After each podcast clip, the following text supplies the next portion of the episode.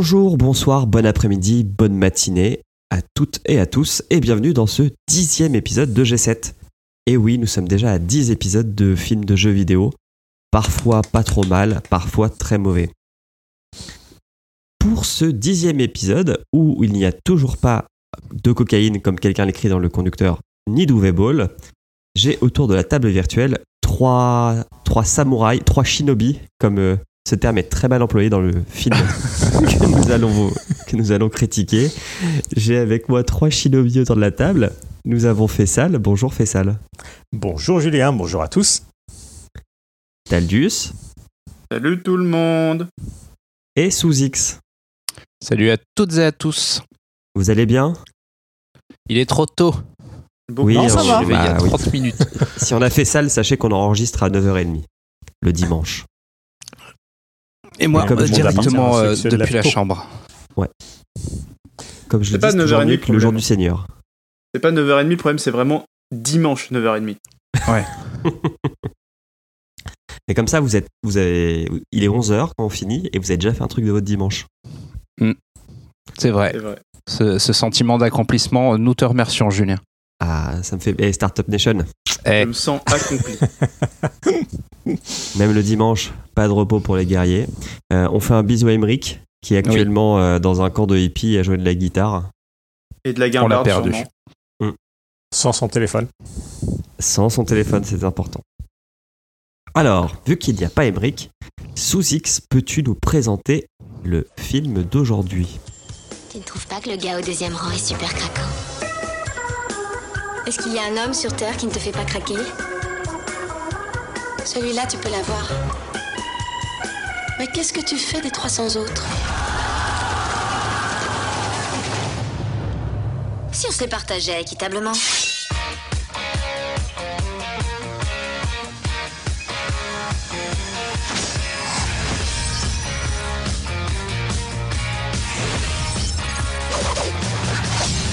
Ah bah bravo, je me suis cassé un ongle.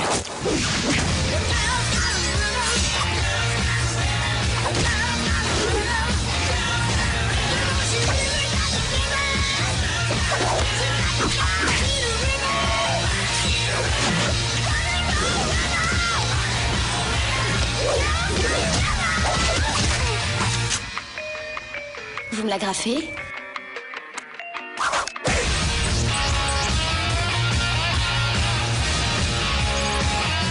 on va essayer. Alors, Dead or Alive ou euh, Mort ou Vif? Pour le titre euh, québécois, qui est plutôt, euh, qui est plutôt adapté pour une fois. C'est un film américano-germano-britannique réalisé par Corey Yuen et sorti en 2007. C'est un film d'action de 87 minutes. Euh, alors, le synopsis globalement. Cette année, la société DOATech organise une nouvelle édition de sa compétition d'arts ma- d'arts martiaux Dead or Alive, abrégé DOA. Quatre femmes que tout oppose sont invitées à participer. Et après se dérouleront toute une scène de tout, tout un ensemble de scènes de, de bastons euh, chorégraphiés euh, de main de maître. euh, Et à avec nu.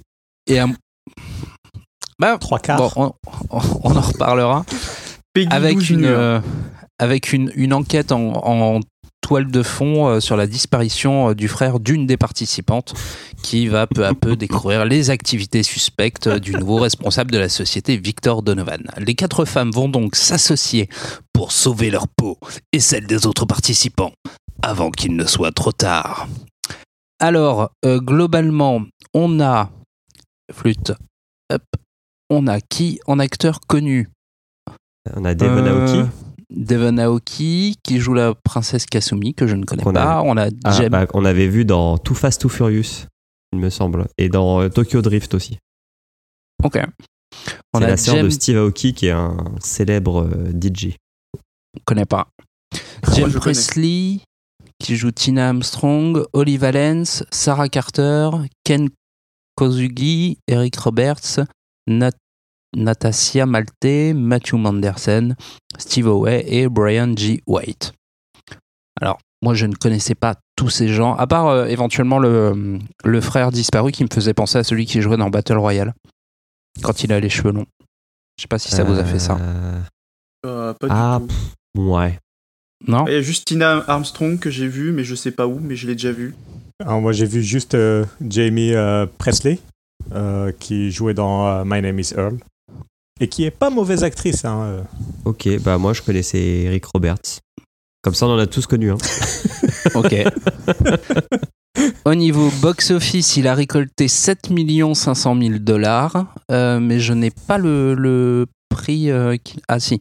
En tout, le 21 film a donc récolté 7 500 000 7 500 000 dollars, ne lui permettant pas de rembourser son budget de 21 millions. Ce Oh qui en fait un flop. Voilà, voilà, voilà. Métacritique 38 sur 100 Oh, ça va. pour, pour- sur une base de 8 critiques collectées. En vrai, Ouais, c'est pas 38%, beaucoup. c'est juste en dessous de la moyenne, mais ça va. Pas un Ouais, désastre. mais il n'y a que 8 critiques. Parce que ça, ça, ça peut pas nous donner. De toute façon, hein. la seule échelle qui vaille, c'est celle de notre euh, podcast. hein. Il n'y a que En vaille effet. qui vaille. Donc, voilà, mes amis, qu'avez-vous pensé de ce film? Et je vais commencer par celui qui sera sûrement le plus objectif, Fessal. Bah, euh, alors, globalement, c'est pas un mauvais film. Je pense que euh, on a une bonne représentation de ce que c'est qu'un tournoi e-sport. Euh, on a euh, plein de concurrents euh, qui participent, mais on s'intéresse. il y en a que deux ou trois qui sont intéressants. Le tournoi en lui-même est super mal organisé. Il y en a qui qui prennent des jets privés, il y en a qui voyagent en charter. Euh, donc, je- pense qu'en termes que, d'allégorie euh, des tournois e-sport, euh, on, on est 100% dedans. Euh, après, je pense que le film a surtout souffert euh, d'avoir été sorti au, au cinéma. C'est pas un film de, euh, c'est pas un film de, de salle obscure. hein. C'est euh, c'est un film de euh, dimanche. Direct euh, DVD. Ouais, ouais. C'est un film. Dimanche, tu es en train de cuver, euh, tu regardes ça sur euh, Sci-Fi ou FX ou euh, une, une chaîne dans le genre, euh, ça passe crème. Euh, tu payes 10 Comme euros là-dessus, t'as les boules, quoi. Exactement. Alors, 30 millions pour faire ce film, ça, c'est un putain de scandale. Je sais pas où on est passé rappelle le budget de Warcraft ou pas? Warcraft a coûté beaucoup plus. hein. Oui, bah ouais, mais bon, tu vois, euh, c'est pas proportionnel à la qualité. hein. Ouais, mais le Joker a coûté 55 millions. Je parle de 2019. hein. Ah, mais c'est les anciens dollars là. dont on parle. Bah ouais, justement. Mais non, mais 30 millions, je sais pas où part. euh, Parce qu'il n'y a pas de. euh, Il n'y a pas tant de décors ou d'effets spéciaux que ça. Donc, euh, je, je, Ah, je non. sais pas. Et puis il n'y a pas de figurant non plus. hein. Il y a souvent Bah des plans euh, vides. Ah oui, c'est vrai, maintenant que tu le dis. Donc, euh, qu'est-ce que. Qu'est-ce qu'est-ce qui justifie euh, ce, ce montant-là? C'est assez, euh, c'est assez surprenant. Ça a dû être Mais sinon, c'est pas un mauvais film. hein.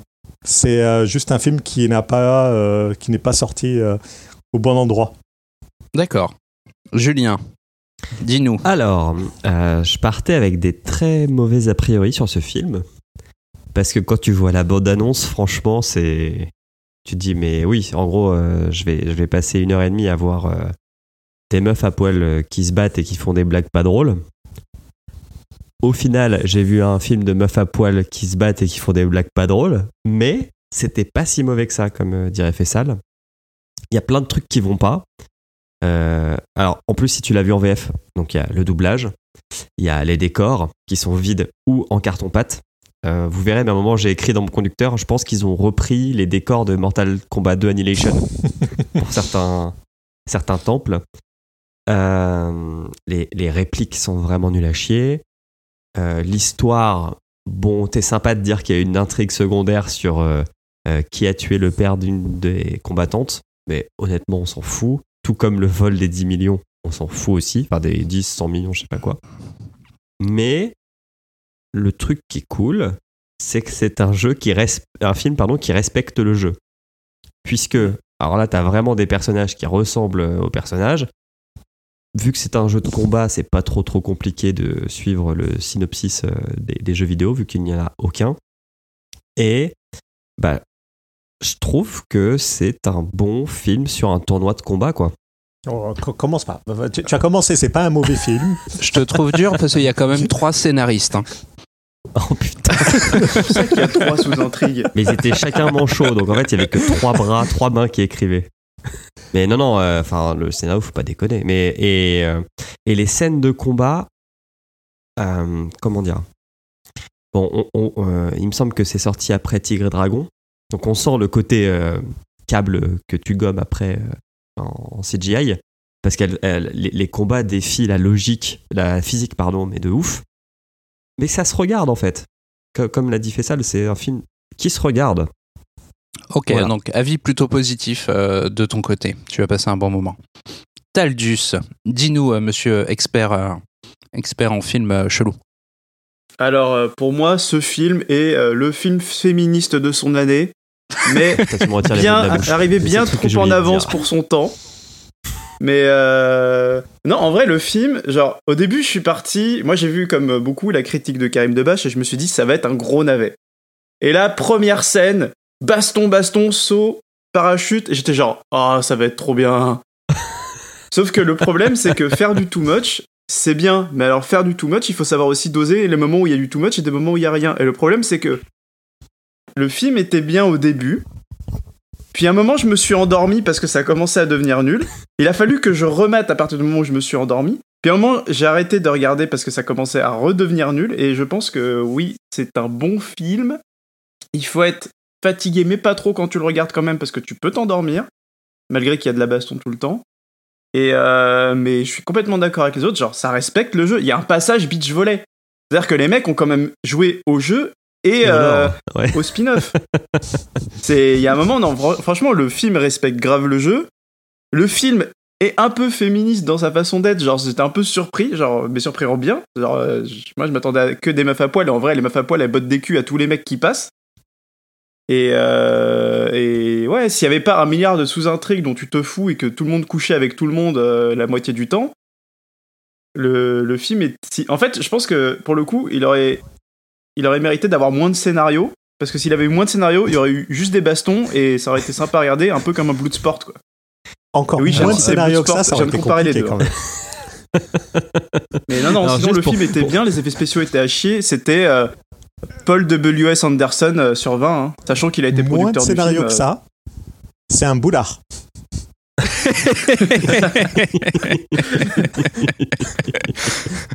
Ah, mais j'ai trouvé que c'était un, un bon navet. Genre, le bon navet. Genre celui que t'aimes bien regarder malgré tout. Et euh, juste pour euh, préciser le côté, tu dis que c'est un film féministe. En fait, c'est un film féministe sexiste. C'est-à-dire que il met en avant que des héroïnes qui, comme tu dis, bottent des culs à, à des mecs. Mais il n'y a aucune raison qu'elles soient tout le temps à poil, en fait. Ah bah il fait peut-être chaud ou est-ce qu'on ou est-ce battent, on sait jamais hein. Genre moi c'est ce que je me suis dit, je me suis dit vu qu'elles sont tout le temps en maillot de bain, c'est peut-être qu'il fait vachement chaud, tu vois, où, ils- où elles sont c'est peut-être un Mais endroit à de part. Zach, les hommes ne sont jamais à poil. Ouais, mais ils sont pas très habillés quand même, tu vois, genre ils ont une petite chemisette et rien en dessous. Et puis leur intelligence n'est pas mise en avant. hein. Ouais, ça c'est clair. Ça, non. Ouais, l'intelligence de personne n'est mise en avant à part peut-être le geek et encore. oh putain, le geek. Parce que parlons-en du geek, euh, c'était vraiment genre c'est c'est le mec qui a dit regarde, le spectateur, toi tu es le geek, c'est-à-dire que tu sais rien faire. Mais tu chopes la nana quand même. Désolé, je spoil un peu la fin du film. Oui, c'est ça. il chope une nana. Il y en a tellement en même temps et il était bien obligé. Mais voilà, quoi, c'est. Ouais, non, c'est. C'est fém- fémisexiste. Ouais, c'est ça, fémi-sexiste. Fait mixte. Ok. Eh ben écoutez, Et toi, moi, t'en as pensé quoi, sous X Bah, moi, j'ai été très, très agréablement surpris et je pense que c'est sûrement le, le meilleur navet que j'ai vu de toute ma vie. Euh, je me suis pas ennuyé une seule seconde, contrairement à, à Taldus. Euh, j'ai été euh, réjoui de, de voir ce film. Je trouve que les, les scènes de baston sont excessivement bien chorégraphiées, en sachant que j'étais resté euh, déçu de John Wick euh, le dernier. Donc c'est pour vous dire. Il a comparé à John Wick quand même. hein. Ouais, ouais, ouais. Ouais. J'ose. Euh, je l'ai pas trouvé aussi hum, aussi sexiste euh, que ce que que ce à quoi je m'attendais au final. Euh, on voit bien que c'est un film américain parce qu'on voit pas un bout de sein Et on voit pas une goutte de sang non plus. hein. et on voit pas une goutte de sang. Exactement. C'était euh, c'était mon, mon prochain point. C'est c'est quelque chose que j'ai trouvé euh, très très étonnant. Dead or Après, Alive, mais sans le dead. ouais. Après, je suis pas, je suis pas un grand, euh, un grand spécialiste de, de ce type de film, mais on voit bien que c'est, euh, c'est un film euh, de d'orientation euh, asiatique, mais avec quasiment aucun, aucun asiatique, Asiatique. à part, Si à part les les, les les ninjas euh, ninjutsu, pas shinobi, pardon. Voilà, donc j'ai j'ai trouvé le j'ai trouvé le, le mélange assez euh, assez cocasse et, euh, et plutôt fun. Je- J'en ressors euh, j'en ressors séduit et la, la musique est, euh, est vachement bien. Voilà. J'ai juste une question avant qu'on démarre. Euh, Est-ce que quelqu'un sait pourquoi ça s'appelle Dead or Alive? Parce qu'au final, il y a personne qui meurt là-dedans. Parce que le jeu s'appelait Dead or Alive, sûrement. Euh, Le jeu s'appelait Dead or Alive, ouais, c'est tout. Non, mais au moins Mortal Kombat. Bon, bah, tu sais que c'est Mortal Kombat, quoi. Mais là, ça s'appelle Dead or Alive, mais il n'y a que du Alive. Ouais, tu, tu tues jamais dans Dead or Alive, tu mets KO. D'accord. Parce que c'est un jeu vidéo. Ça sert à rien. Alors, il n'y a, pas eu- alors, il y a pas de scénariste, il n'y a pas de scénario, mais j'ai écrit deux fois plus que sur Assassin's Creed quand même. Ouais, mais il se passe des hein. choses. Assassin's Creed, il se passait rien. Là, il se passe des choses quand même. T'as as plein de combats différents. T'as le combat des ninjas, t'as le combat Ushuaïa, t'as le combat. plein de combats. Et puis il y a des intrigues. C'est vrai. Trois sous-intrigues. Ou je sais plus combien. Bon, est-ce qu'on rentre dans le film? Allez, Vous me l'agrafez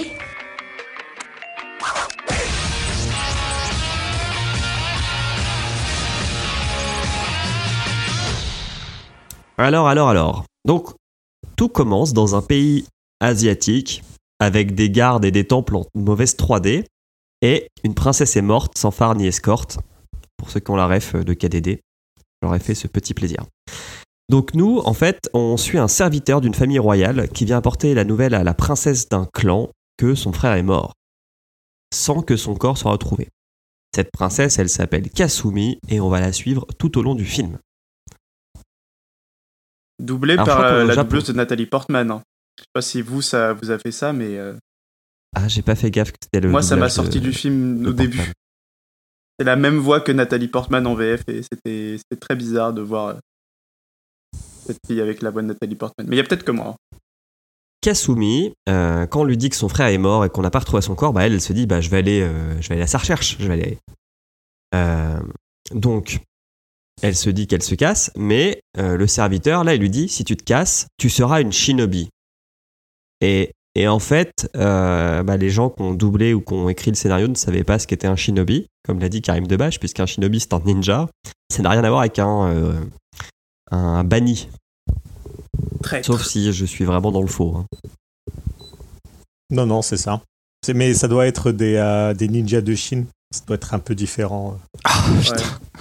Ah, mais notons quand même que Kazumi est ninja et amatrice de punchline, hein, quand même. alors Ah Parce ouais, que tout début à du film, elle le nous sort deux trois punchlines. euh, le Ah, petit si, si. serviteur, il était pas bien. hein. il, m- il me semble, il me semble qu'à l'origine Shinobi, c'est des samouraïs euh, déchus euh, qui continuent Ok. d'exercer. Donc euh, il y a une part de vrai euh, dans ce qui est dit. Ah. Merci sous X. Bref, on a une petite bataille de regards, mais elle se dit tant pis, je me casse. Donc elle sort du temple, il y a genre euh, 500 figurants avec des épées qui l'attendent. Et au milieu de ces 500 figurants, il y a une. euh, Enfin, il y a sa garde du corps euh, qui s'appelle Ayane, de mémoire. Et euh, il y a une petite, une petite baston entre elles deux puisque la garde du corps lui dit euh, Je dois te retenir, mais par contre, si tu, si tu te barres, je devrais te tuer. Kasumi, elle s'en fout. Euh, elle, elle plante son épée dans un mur de- du temple. Elle se met à courir sur la tête des, des soldats. Elle fait un énorme saut par-dessus une muraille qui doit faire bien 20 mètres, Au moins. au moins. Et puis elle chute, parce qu'en fait, on ne le savait pas, mais le temple, il est genre sur une falaise. Elle chute, ça lui enlève ses fringues. Enfin, ça lui enlève une numéro partie de ses fringues. Et sous ses fringues, il y avait un deltaplane pliable de l'entreprise Capsule. Et là, tu sais que tu vas passer un bon moment et que ça va être un bon film.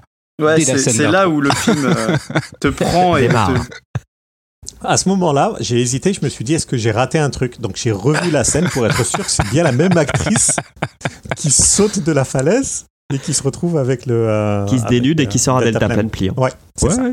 Et le, et le sabre, elle, quand même, lancer son revient. épée, tu vois, et à courir sur des ninjas aussi vite que son épée. Parce que quand même, elle marche sur je sais pas combien de centaines de mecs qui sont D'ailleurs, faut savoir qu'il y a. Je sais pas ce qu'ils ont dans ce clan, mais ils aiment bien être euh, à genoux, hein, parce que genre, euh, ils sont quasiment tout le temps à genoux, tu les vois jamais debout, les mecs.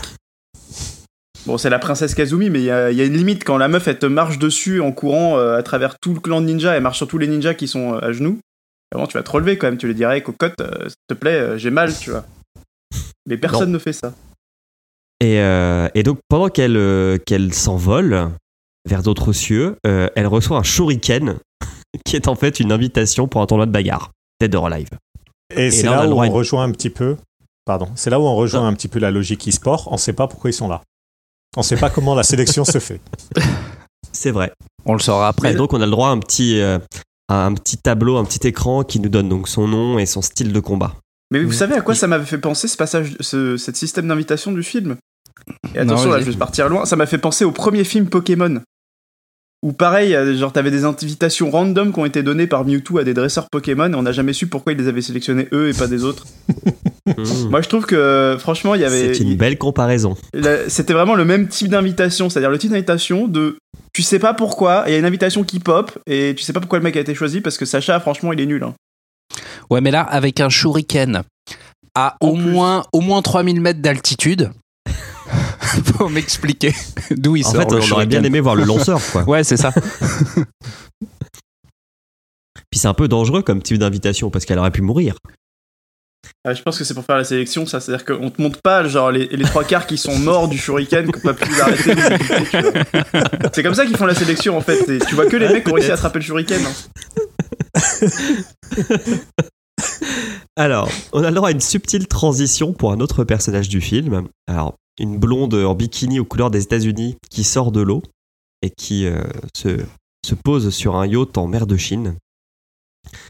Elle est au téléphone avec son papa qui veut qu'elle rentre pour faire un tournoi de lutte. Et euh, c'est à ce moment-là que débarquent euh, quatre pirates des mers qui sentent bon la connerie et un peu le racisme hein, quand même. Et qui débarquent sur le- pour lui voler son bateau. Vous avez aimé cette scène? Ça m'a fait penser à, à Astérix Mission Cléopâtre avec les pirates. Exactement. C'est les mêmes pirates. C'est les mêmes pirates débiles qui sont là juste pour se prendre cher, quoi. Il y a un peu de ça.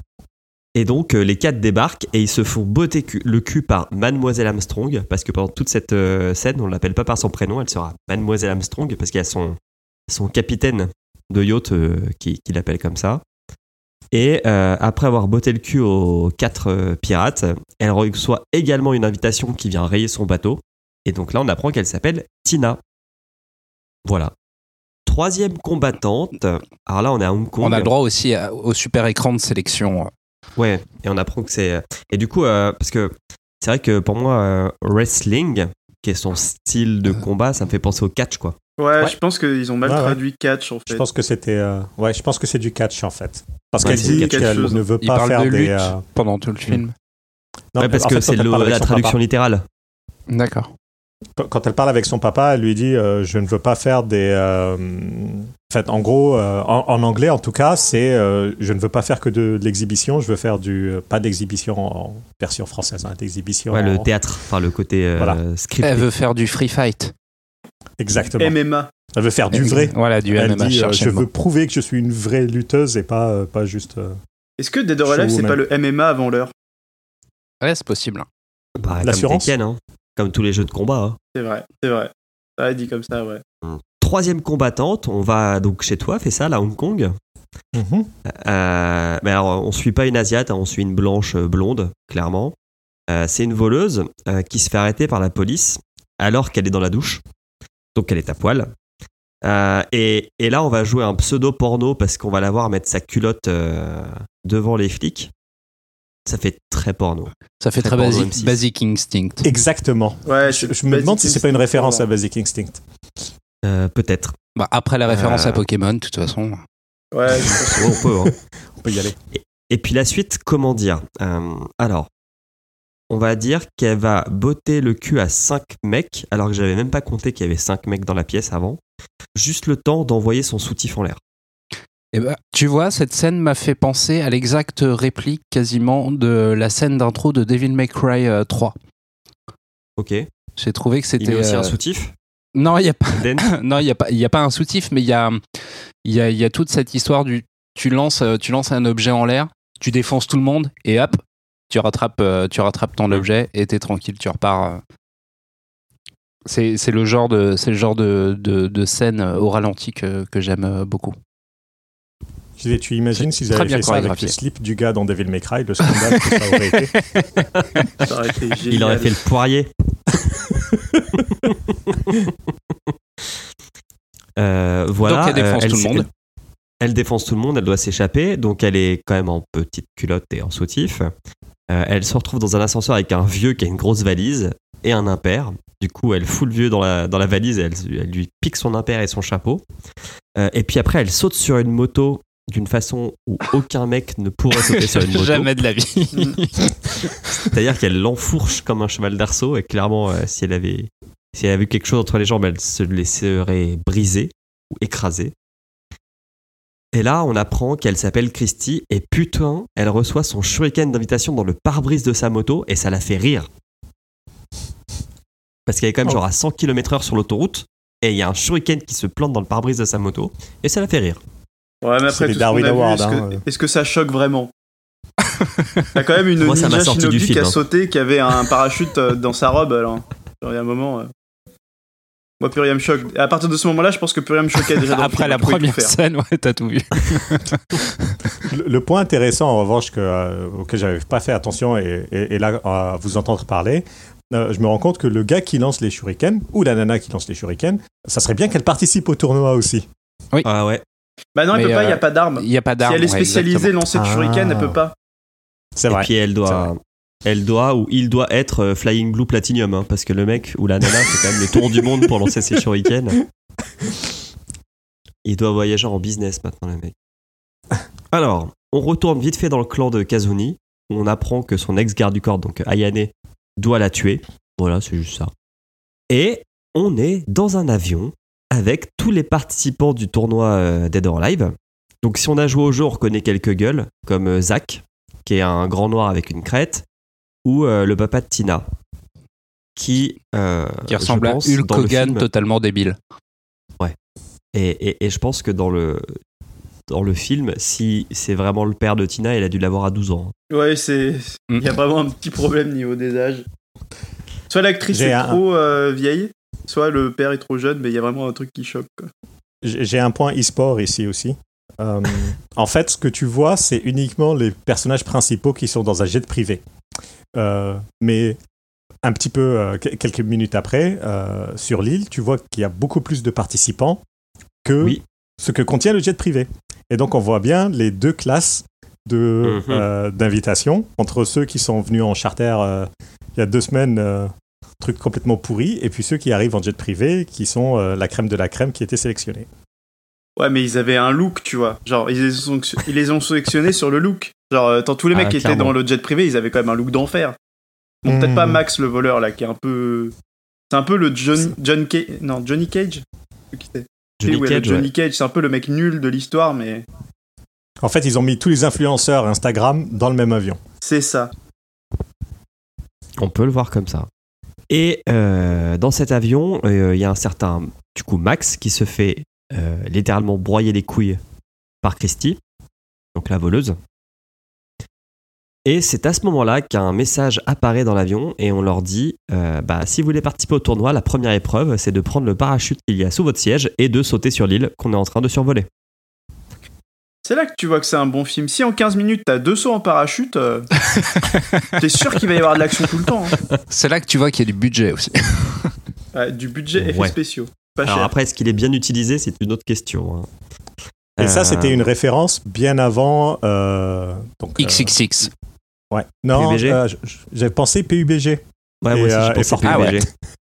c'est vrai. plus, avec l'île, pensé. le Ça Bouddha, existait fait pas à l'époque, À, à la petite île, là. Putain, comment elle s'appelle? Euh, San- Sanok. C'est vrai que le climat a l'air d'être bon. euh, c'est à peu près le même truc. Vu comment ils sont tous peu habillés, ça doit être à peu près ça. Donc voilà, donc ils sautent sur Sanok et euh, la, zone, euh, la zone bleue donc, euh, euh, leur demande d'aller près d'un Bouddha. Et la- l'épreuve consiste donc à atterrir sur l'île et à atterrir, ou du moins à aller au camp avant euh, Le coucher du soleil. Mm. Exactement. Sauf que pas de bol, Kasumi, Tina et Christie's, eh ben elles se loupent. Elles atterrissent, on va dire, en bas d'une plage, et le but c'est que le camp il est tout en haut d'une falaise, donc il faut qu'elles montent pour rejoindre le camp. Donc elles commencent à Épreuve de team escalader. building quand même, hein, ce moment-là. Ouais, on va, on va y arriver au team building. Donc elles commencent à escalader chacun de leur côté, avec deux, trois punchlines. Elles se rendent compte qu'elles auront jamais le temps de, de grimper euh, jusqu'au, jusqu'en haut avant le coucher du soleil. Là, j'ai noté, je pense que le responsable des cascades de cette scène, ça devait être un stagiaire, parce que elles vont commencer à unir leurs forces, et c'est des moves, mais qui n'ont aucun sens. Elles font la ch- elles font l'échelle humaine. Écoute, la gravité n'est pas la même dans le film. On l'a dit depuis le début. Je pense que c'est un univers parallèle et la gravité ne fonctionne pas pareil. Parce que quand Parce tu vois les combats après, c'est exactement pareil. hein. Je te confirme que la gravité marche pas pareil parce que en gros ils arrivent donc ils ont une sorte de tour donc où, euh, où le, le- la statue du Bouddha est, est construite et en fait euh, toute la tour il y a ni escalier ni échelle ni ascenseur ni monte charge ni rien. C'est-à-dire que même tout se fait à la force des bras et des jambes. ouais exactement. Donc, Mais t'as des- euh, T'as des morceaux de corde sur les côtés et des, euh, et des barbelés avec. euh, enfin, des grillages avec barbelés. Mais elles s'y accrochent quand même. Ouais, mais c'est c'est des ninjas, des catcheuses et une voleuse. Attends, euh, qu'est-ce que tu crois? Les meufs, elles sont rodées. hein. Qu'est-ce que tu croyais Donc, Nous team sachons- building. Nous sachons que c'est faux. Bref, elles y arrivent. Kasumi euh, se pète la gueule en, arrivée en haut, mais donc Lena la, les rattra- la rattrape. Et en la rattrapant, euh, Kasumi croit apercevoir un mec qui, je suppose, doit être son frère. Non, elle voit. euh, non, Ayane, elle voit la ninja. La ninja aux cheveux violets. C'est Ayane, Ah, je tu vois, crois, non on- on a pas- moi je pensais que c'était son frère, toi tu penses que c'est son garde du corps. et Non, non, toi, c'est le garde- du corps. c'est- Que c'est Ayane. Donc on a vu trois choses différentes. C'est bien Ah non, mais moi je suis C'est que c'était lisible. Moi je suis peut-être endormi non, à ce c'est, moment-là, mais euh, dans ma tête c'était bien la ninja. hein. pas- Précisons qu'Ayane, de tout le clan de ninja, c'est la seule qui est pas asiate. hein. Ah, clairement elle est pas asiate, elle est avec les cheveux violets. euh. Et J'ai pas compris pourquoi, mais c'est la seule qui est pas asiate de tout le clan de ninja où ils sont tous asiatiques. C'est ce qui lui permet de sortir sans être euh, banni peut-être. incognito dans le reste du monde. Parce que c'est vrai que les cheveux violets, ça passe partout. Euh, elles arrivent au camp et elles sont accueillies par la présentatrice du tournoi qui a des rollers euh, greffés aux pieds parce qu'elle ne se balade qu'en roller depuis le début du film. Mais il faut se rappeler qu'en 2006, c'était cool les rollers. Ouais, ne puis un petit pas. côté Laurie, euh, ma meilleure amie, tout ça. Moi je trouve qu'elle avait un petit côté Laurie avec sa petite tenue là et ses petits, ses petits rollers. Alors sache que dans le lore de Dead or Alive, Elena, elle est française. hein. Ah Donc Ah, c'est Du coup, tout peut-être Laurie. Alors, ils arrivent au camp. Et le camp, bah, pff, faut- moi, j'ai, pour essayer de traduire ça aux gens qui n'ont pas vu le film, je dirais que c'est un mix entre un village de pionniers sur Mars et une fête foraine. Parce qu'il y a une grande roue quand même. C'est vrai. J'ai pas vu la grande roue. Bah, si, t'as une Si, scène après où ouais, euh, dans, dans le film. Kazuni, elle marche sur la grande roue. Ah, c'est Ah oui, oui, oui. c'est une grande roue, c'est plus un. Non, c'est un moulin, Non, non, c'est un moulin, ouais. à eau. C'est un moulin, mais mais, ça qui a, ressemble à une qui a une grande forme roue. de grande roue. Ah, écoute, il leur fallait des décors random pour faire des combats. euh. Ah, On bah, alors pas là, c'est chipoter vraiment, maintenant. hein. Tu sais, c'est, c'est comme quand t'as euh, un budget illimité sur les Sims et que tu t'achètes plein d'objets random pour décorer ta maison. bah, c'est un peu pareil. Mais pour euh, un décor de ciné. Le propriétaire des lieux, qui est le docteur Victor Donovan, euh, accueille tous ses participants dans un hall d'immeuble qui ressemble à un hall d'hôtel et il leur explique que le tournoi a été créé par le papa de la présentatrice euh, qui s'appelle Elena et que Elena participera également au tournoi. Voilà.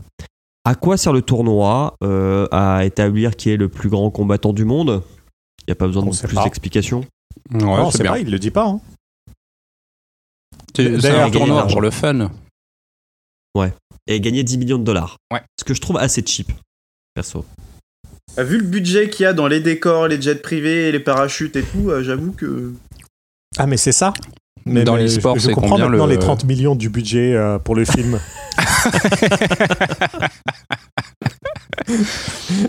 Personne leur a dit que c'était pour de faux. C'est vrai. Et donc ensuite, euh, sécurité avant tout. On va leur dire, par contre, avant de commencer le combat, il faut que vous passiez par la visite médicale. Et ça, c'est sympa. parce qu'ils ont peut-être pas tous une couverture maladie.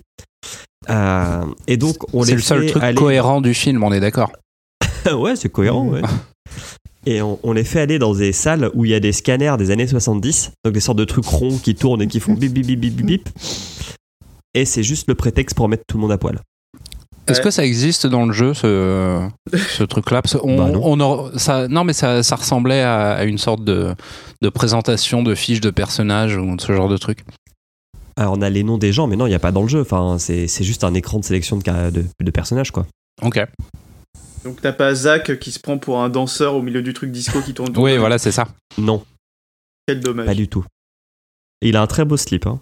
C'est vrai. Mais c'est là où on voit que le film euh, est un peu féministe, c'est-à-dire que meuf comme mec, hein, ils passent la visite et ils sont tous euh, à moitié à poil. hein. Ouais, mais je pense qu'on reste un peu plus longtemps sur les meufs que sur euh, les mecs. Ah bah ça, Oui. quand tu connais ton public cible, je pense qu'ils ont, ils ont, ils ont pensé comme ça. hein, c'est- Sûrement. Euh, ensuite, on trouve un geek. Je vais l'appeler le geek hein, parce que son nom est imprononçable, et puis on s'en fout. Euh, donc Même le, le geek, c'est l'assistant. Ouais, tout de même le film s'en fout. Euh, le docteur, c'est l'assistant du docteur Sullivan. On va l'appeler Wasabi. Pardon? Wasabi, on peut ouais. Donc Wasabi, c'est le geek qui est l'assistant du docteur Sullivan.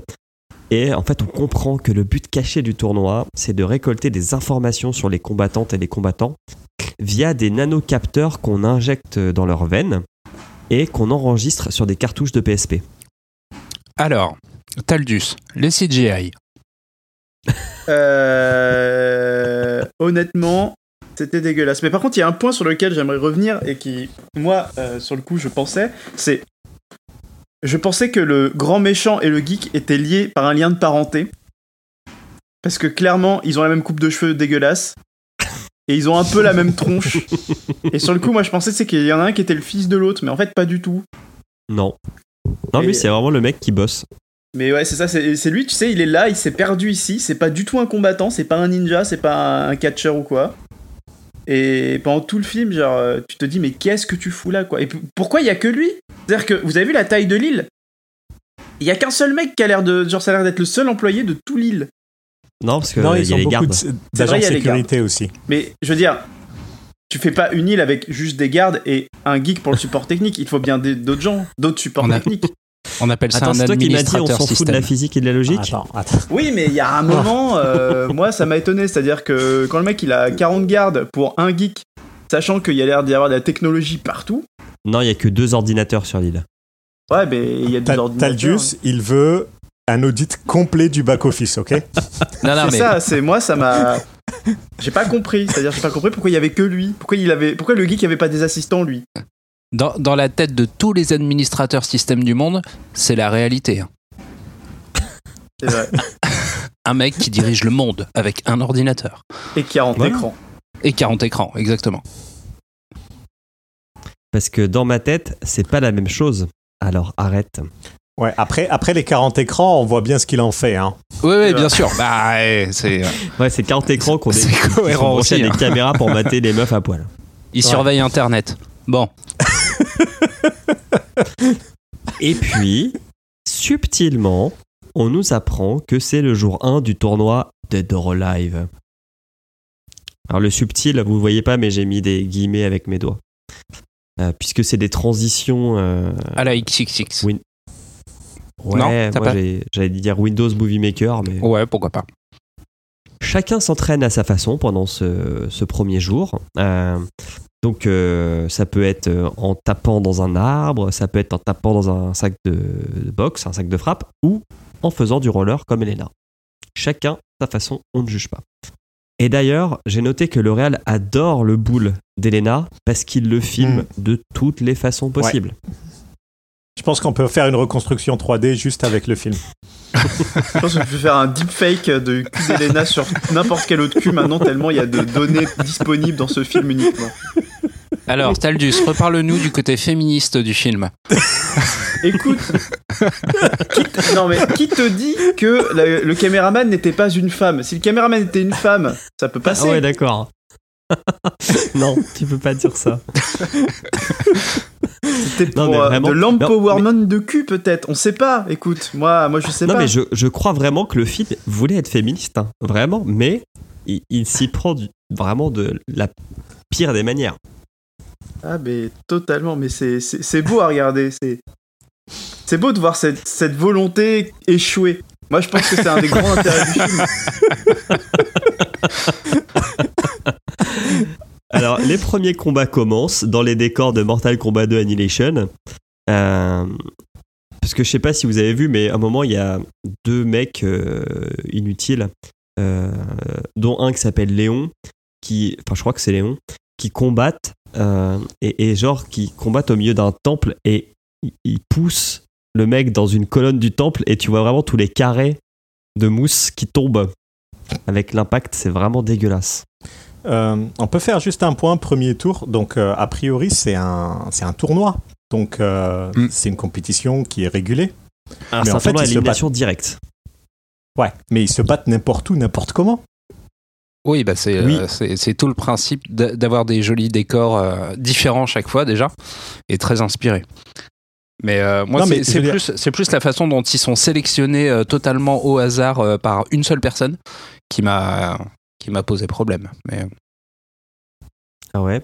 Alors moi, l'autre truc qui m'a posé problème, c'est que donc les matchs sont retransmis aussi sur des écrans sur l'île. Et il y a des gens qui regardent les matchs. Qui sont-ils? Quels sont leurs réseaux? Que font-ils là? C'est les figurants du film. Ah, C'est les, c'est les seuls. Ah non, c'est le Et back-office. toi, la, le la, maquilleuse, le coiffeur et le gars en charge du catering. Allez, viens là. On va te mettre devant un écran et fais style, t'es content. Ouais, je pense que c'était ça. hein. Non, non, mais c'est Bon. justement tous les gars que euh, Taldius euh, se demandait où est-ce qu'ils sont. Ouais, c'est peut-être eux Euh, en fait. Hein. C'est La maintenance, euh, les techniciens de surface, tout ça.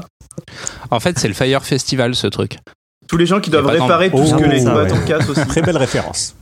Bon, le premier tour est passé, pratiquement. Euh, Les principaux protagonistes ainsi que le vieux gagnent leur combat.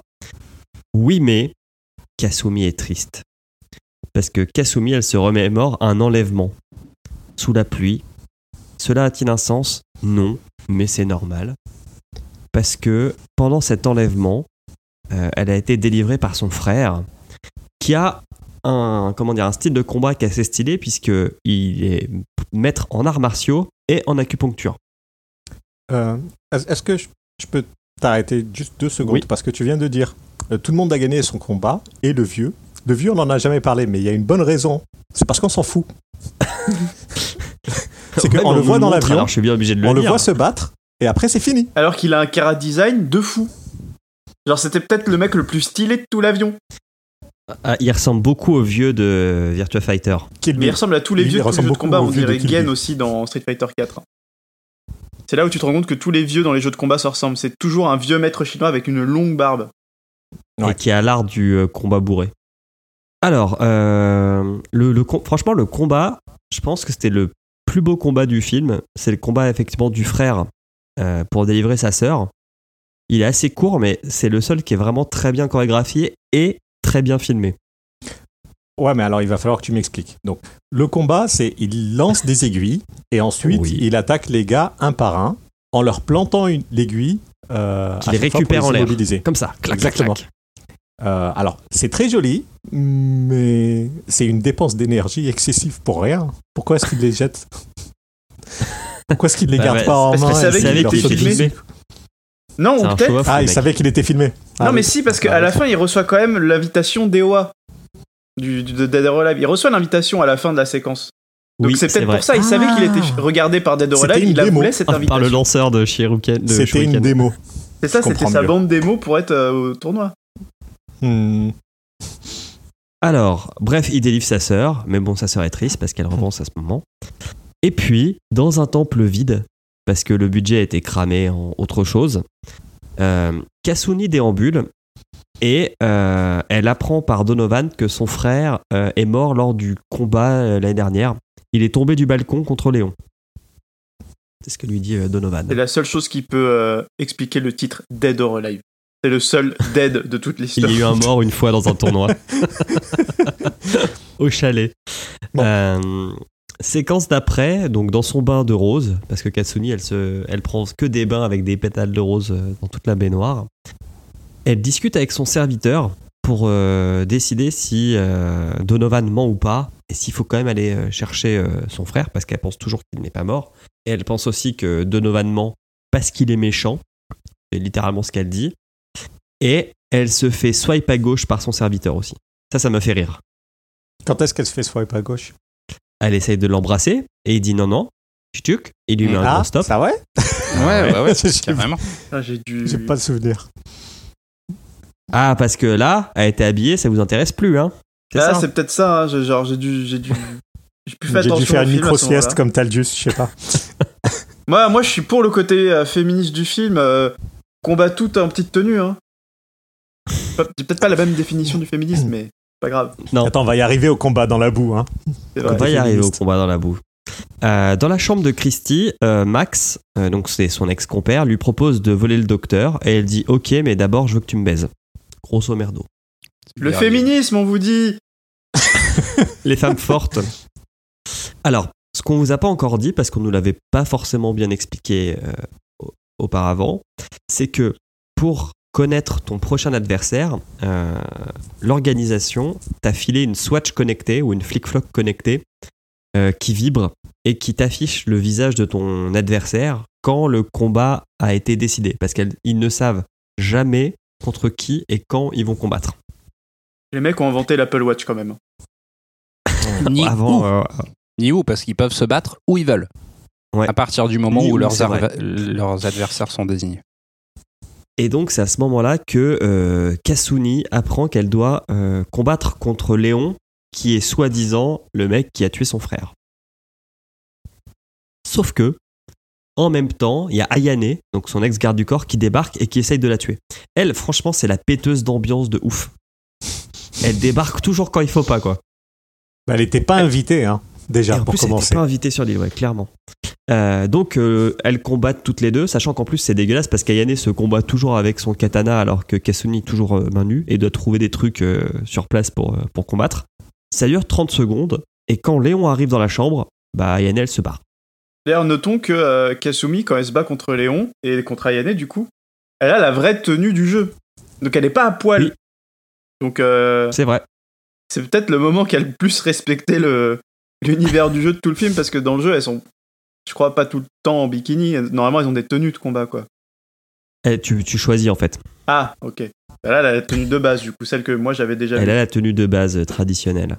Euh, donc Léon arrive, il sort des blagues de merde. euh, et puis moi j'ai trouvé qu'il avait un autre problème cet homme, c'est que dès qu'il bouge, il craque ses os. Il peut pas bouger sans faire craquer n'importe quelle partie de son corps. Non, mais le mec, il craque même ses pectoraux. Ouais, il craque tout. Tout est craquable chez lui. C'est l'homme crisp, l'homme crispis quoi. Euh, pendant la bagarre euh, qu'il y a entre les deux, euh, on traverse les murs pour aller d'une pièce à une autre. Et d'ailleurs, à un moment, on arrive dans la chambre où Christine, Christy et Max euh, viennent de niquer. Et ça, c'est une autre caractéristique de- du jeu Dead or Alive, c'est que tu pouvais dans tous les, enfin, j'appelais ça des stages. Euh, tu pouvais, euh, si tu Casser faisais les bon décors. pied assez puissant, casser le décor avec ton adversaire et aller euh, Dans à un, autre endroit du décor. Mm. Ce qui était assez marrant. Faut l'avouer. faut l'avouer. Euh, alors j'ai noté une question pour vous. Est-ce qu'on valide le coup du saladier? Wow, Clairement pas. pas Alors le coup du saladier, c'est que donc pendant son combat pour mettre KO euh, euh, Léon, Kasuni va euh, taper sur un saladier qui va partir en l'air et après elle va mettre une sorte de reprise de volée dedans pour aller assommer, euh, assommer Léon. Mais c'est très mal fait. Bref, elle le met KO et là elle se dit putain c'est pas ce mec là qui a pu tuer mon frère parce que c'est une sombre merde. Donc Donovan me ment. Ouais, c'est là puis il y a où aussi il le moment euh, où on voit Zach à poil. balcon. Ouais, c'est ça. Parce que pendant ce temps, pendant le combat, en bas de l'immeuble, dans le jacuzzi, t'as euh, monsieur, euh, monsieur avec la crête de requin sur la tête qui essaye Zach. de Zach. draguer euh, Tina. Zach Oui. qui essaye de, de draguer Tina. Tina lui dit de fermer les yeux. Elle se barre de la piscine et tu le sens gros comme un camion. euh, que euh, Monsieur Léon va passer à travers la fenêtre par-dessus le balcon et tomber sur la gueule de Zach. Mais C'est il vrai. l'évite. euh, il Zach l'évite, qui euh, se retrouve gentiment. à poil. C'est là où t'as le moment. euh, Exactement. attention, on a presque Féministe. peut-être 18 ans. On a presque vu son sgeg. C'est vrai. Je suis sûr que tu fais un bon arrêt sur image, tu le vois peut-être. Je me Euh, suis dit la tu- même chose mais je l'ai pas fait. Tu feras le test, tu nous diras. Euh, dernier match du premier tour. euh, Tina euh, doit se battre contre son père. Et il débarque dans sa chambre. Il faut qu'on se batte. Et il la trouve au pieu avec Christy. Euh, Non, avec qui il lui apprend qu'elle dort à Ah oui, poil. oui, oui. Et là, on est vraiment à deux doigts de la vidéo Pornhub. Non, par contre, il y a arnaque, hein, parce qu'elle lui dit je dors à poil, et puis quand elle la jarre du lit, elle est en petite tenue quand même. On est d'accord. Il y a, y, Mais a, C'était pour chauffer le père. y a un truc qui va pas. hein. Ça se voit que c'est une Tu voleuse sens parce les qu'elle qui étaient au taquet en train d'attendre la scène. hein. Non, non, mais on suit le scénario, monsieur. Il y a une info qui est dite, euh, il y a un faux raccord. Je pense que c'est ça, hein, c'est juste Non, un non, faux c'est à mon avis, c'est raccord au personnage du coup, parce que comme c'est une voleuse, elle ment tout le temps, et du coup, même quand elle dit qu'elle est à poil dans un lit, en fait, elle t'a menti. Et je pense que les, décode- les décodeurs du monde cherchent deux personnes, vous pouvez postuler. hein. On nous a menti. Elle était censée être à poil. D'où Oh, les, putain, 38, ouais. les 38 sur 100 de métacritique. Donc, C'est pour ça. Trop de, trop de mensonges. donc le papa Euh, de Christy donc, euh, s'imagine des choses. Les- le papa de Tina. Ouais, il s'imagine. il- En fait, il s'imagine que sa, fille est, est homosexuelle. Euh, il dit ok, bon bah on va combattre demain. En plus, c'est vraiment ce. Le mec, il dit Oh, t'as une petite copine Bon, bah, on va combattre demain. Et le mec n'avait Ouais, aucune conversation Ouais, à lui faire, dit- en fait. Papa, je suis fatigué. N'oublions pas qu'on a eu quand même le moment où ils ont voulu éliminer Max entre temps. Max qui est. Ah oui, alors meilleur juste perso. après. Donc Max, qui est le mec qui sait pas se battre et qui sert à rien, Qui, qui qui est même, l'associé euh, de Christie. même le, le- le chef, il le sait, hein, même le, le grand méchant le sait, et a dit non mais tu me l'élimines lui, à quoi il sert? Genre ses données de combat sont de zéro. Alors je sais pas comment ils déterminent les données de combat avec leur truc de nanotube là, mais même les nanotubes disent qu'il est nul. Et euh, le mec envoie ses deux chaussures dans la tête du l'homme de main de Donovan et gagne et il chope Elena. Ouais. Mais du coup, est-ce que quelqu'un a une idée comment est-ce qu'il a récupéré le shuriken? Hmm, Non. Je pense que justement, tanche. moi je- je- j'ai ma petite théorie. Tu vois quand on parlait des mecs qui sont morts parce qu'ils se sont pris le shuriken dans la tronche, lui il devait être à côté de son pote qui était super fort, son pote est mort, Il il a ramassé. chopé le shuriken, il a dit oh banco je vais y aller. Ouais, parce qu'il est dans l'avion, hein, donc il a été invité. Moi, je pense que c'est comme ça. hein. C'est- Il y a un mec qui est mort à côté de lui, puis il a juste ramassé le shuriken, il s'est dit je vais le prendre. Non, mais je, je pense qu'on n'a pas pas pour vu lui. tous les sélectionnés. Alors, transition Windows Maker, deuxième jour du tournoi Dead or Live. Euh, Tina discute avec Kasuni quand son père débarque et la questionne encore sur sa sexualité. Et là, on a marre, elle dit non, non, mais on va quand même se combattre euh, sur un radeau, au milieu d'une euh, flaque ou d'un lac, je sais pas, enfin, d'un étang. On va appeler ça un étang. Euh, et euh, c'est là où il y a la roue à eau, où euh, Oui, tout à fait. Kasuni marche dessus pendant le combat entre, entre Tina et, et son père. Euh, Tina gagne. Voilà. Moi, j'ai eu l'impression qu'à un moment, son père l'a laissé gagner. Parce qu'il y a un moment quand même où. parce que je l'ai revu deux fois parce que j'ai trouvé ce passage bizarre. Il y a un moment où elle va pour tomber dans l'eau. Et son père ramène un radeau pour qu'elle tombe sur le radeau et pas dans Ouais. l'eau. Hmm. Et j'ai trouvé En fait, ça. euh, je me suis dit, est-ce qu'il l'a laissé gagner ou pas? Parce que je trouvais ce passage un peu bizarre. Et à la fin, il est super content qu'elle ait gagné. Donc, euh, Oui, il fait pouce en, En l'air. fait, il la laisse gagner. Il la laisse gagner parce qu'elle elle, elle se plaint pendant le combat qu'il ne la prend pas au sérieux. Possible. du coup, c'est pas la bonne technique. Et il aurait Non. dû combattre sérieusement plutôt que de la laisser gagner. Non, non, mais C'est un de mauvais façon, père. euh, Puis si tu veux faire un film tournoi, féministe, euh, c'est pas un très bon message à passer que les hommes laissent gagner les femmes. hein. Soit dit en passant. Mais voilà, du coup, ça me foutait le doute. Mais c'est vrai que euh, maintenant qu'on y repense, euh, ouais, je pense qu'il l'a laissé gagner en plus. Ce qui voudrait dire peut-être que c'était lui en fait le combattant le plus fort de tout le DOA. Hein, on sait jamais. On le saura jamais. Et vu qu'il a jamais combattu pour de vrai, Honnêtement, je pense que Kasuni, elle lui botte les fesses. Mais euh, c'est possible. C'est vrai que lui, il est pas ninja, il est juste musclé. comme on n'avait pas vu assez de meufs en maillot, on organise une petite euh, partie de beach volley entre les quatre euh, personnages féminins principaux. Parce qu'il fallait comme qu'on fasse plaisir un peu aux hommes, hein, on n'avait pas vu encore assez de femmes dénudées. Ça dure bien 3-4 minutes avant qu'un Ken vienne crever le ballon. Et qui vient crever le ballon? La péteuse d'ambiance. C'est vrai. À Salé. Je trouve que le nom, ça lui va trop bien maintenant. Non, mais c'est vrai, elle pète l'ambiance. Du coup, euh, Kasuni, elle voit ça, elle voit le symbole de son clan, elle se dit bon, faut que je me casse, à poil. Et donc, elle, elle se casse euh, dans une forêt de bambou euh, où, euh, bah, où euh, Ayane euh, l'attend. Et puis, euh, et puis, il va y avoir un- toujours un petit combat. Euh, mais euh, je crois que juste avant, euh, on voit aussi que pendant la, la- la partie de beach volley, euh, le serviteur de, de Kasuni, il essaye pas du tout discrètement d'infiltrer la base secrète du méchant. oui. Alors quand je dis pas du tout discrètement, infiltration, c'est que le mec rentre par l'entrée principale et se bat contre tout le monde. Non mais quand tu regardes, t'as l'impression que le gars en plus il avait jamais vu de caméra de sécurité parce qu'à un moment il y a une caméra de sécurité puis il la regarde en mode mais qu'est-ce que c'est que ça? Et là il se C'est-à-dire fait que dans les jeux vidéo, t'as deux méthodes d'infiltration. T'as celle où tu, tu évites tout et celle où tu butes tout le monde. Au moins, t'es sûr que personne se Et relève. celle où tu te promènes dans un carton et l'autre. Voilà. Il a choisi Dans la la deuxième. Il a choisi la deuxième. Dans la forêt de bambou, euh, les deux femmes se battent. Et donc, c'est pas cool parce que, comme je l'ai dit, euh, il y en a une qui a un- une épée et l'autre qui a que dalle. Euh, on a le droit à une scène de grand écart entre deux bambous assez stylés de la part de la péteuse d'ambiance. Et puis, euh, le combat était assez équilibré et à un moment, la péteuse d'ambiance va un peu dénuder euh, Kasuni en lui mettant un coup de katana dans, dans son, Kimono. son- comment on peut appeler ça? Son vêtement, mais c'est un truc assez léger. Et donc là, ça va la vénère, Kasuni, et elle va utiliser la technique du gros bambou mangeur de bras. Donc le gros, la technique du gros bambou mangeur de bras, il faut trouver un gros bambou coupé. il faut le tourner assez vite pour qu'il s'effiloche à l'extrémité. Et là, vous mettez le bras de la combattante adverse avec son épée dedans, et vous avez gagné, puisqu'elle reste bloquée dans le bambou. Ah mais ça il y a que les ninjas pour faire des geeks comme ça. hein. Ah ouais. Euh, Est-ce que vous avez remarqué quand même que la forêt de bambou est une forêt magique? Euh, C'est-à-dire? Pourquoi Bah, magique? Alors, il y a euh, à un moment, elles sont en train de se battre, tu as le katana qui arrive vraiment à l'horizontale. Ah oui, Et ça fait, coupe à la, il coupe- à- à la diagonale. Voilà, et le coupe en pieux. Donc euh, ça c'était déjà ça c'était pas mal, mais ensuite euh, la consistance du bambou varie en fonction de qui le tient. Oui. Donc le katana traverse tous les bambous, sauf si la, la shinobi Kasuni l'a dans les mains.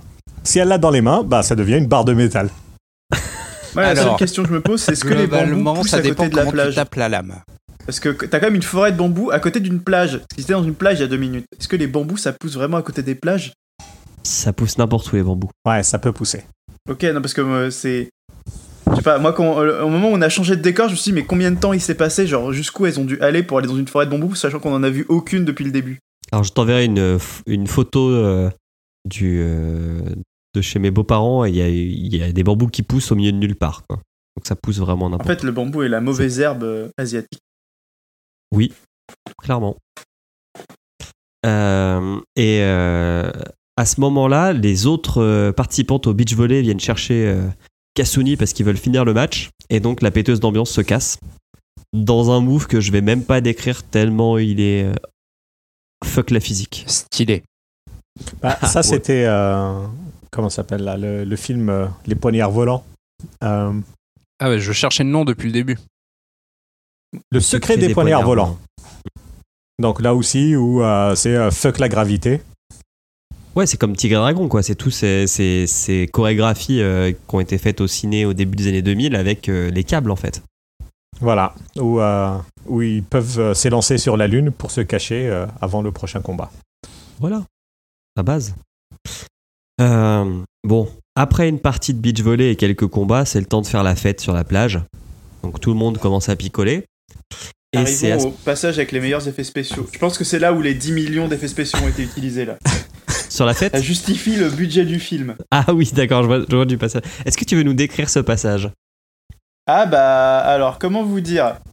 Il y a le geek qui arrive, il voit Elena, dont il est fou amoureux, parce qu'il fait que la mater sur les écrans depuis le début, donc c'est comme ça qu'on comprend qu'il est fou amoureux d'elle. Et lui a parce jamais parlé. son boule. Et euh, en la voyant, là, attention, effet de pétales de rose qui traverse l'écran mal détouré pendant 20 minutes où en fait on voit le geek qui enlève ses lunettes, commence à remonter son col façon gros kéké et euh, fonce voir Elena et euh, tu sais pas pourquoi elle est folle amoureuse de lui jusqu'à ce que en fait on comprenne que c'était un rêve. Ça Enfin, fait un peu vraiment un filtre mais il l'avait Snapchat. imaginé quoi.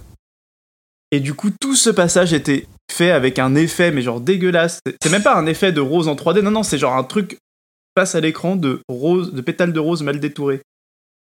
C'est Genre, Ouais, c'est en plus, avec la filtre. musique cliché, quoi. Ouais, ouais. C'est- Je pense que c'était, euh, c'est c'est l'ancêtre du filtre Snapchat. Ouais, c'est ça. En fait, ce film est précurseur sur pas mal de technologies. hein. L'Apple Ouais, Watch, euh, euh, les filtres Snapchat. Euh. Ah, bref, le meilleur le- passage du film, sûrement. Il essaye de la draguer lourdement. euh, genre, euh, il l'appelle par son prénom alors qu'il l'a jamais, qu'il lui a jamais parlé. euh, euh, il, il- il lui baise la main. euh, il lui prend son verre des mains pour aller lui chercher encore un peu d'alcool. Enfin, mais quand il revient avec le verre plein, elle n'est plus là. On se dit bon bah c'est normal, le mec il lui a fait peur. Non non non non non non non. Elle l'attend dans une pose suggestive sur un rocher près de la plage. Il est toujours féministe ce film, Taldus? En fait, t'enlèves le personnage d'Elena, ça passerait, hein. Mais il y a un problème avec le personnage d'Elena. en Donc, fait, T'enlèves le personnage d'Elena, t'as enlevé 20% du film quand même. hein. Ouais, mais si t'enlèves le 20% de sexiste, il devient 100% féministe. Il n'y a, plus de scén- il y a plus de scénario sans Elena. Non, mais c'est vrai que quand tu. Maintenant que on, on- maintenant qu'on le dit, c'est vraiment Elena le problème, hein. C'est pas.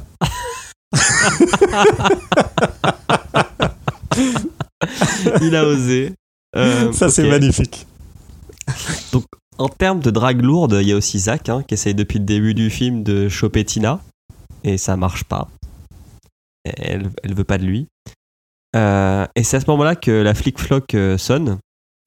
Euh, et on apprend qu'en fait, donc, Tina et Zach. Puis euh, gros combat dans un gros décor, là aussi le budget était présent. Non, arrête, le truc est vide. Euh, le truc est vide, mais le décor était quand même pas dégueu. Non, les temples sont pas dégueux, mais ils sont vides. Ah, et ça se voit les- quand c'est vide à l'écran. hein. Ça se voit très bien. Euh, donc, Juste pour la petite histoire, Mhm. euh, ce que vous voyez, c'est euh, donc à l'écran.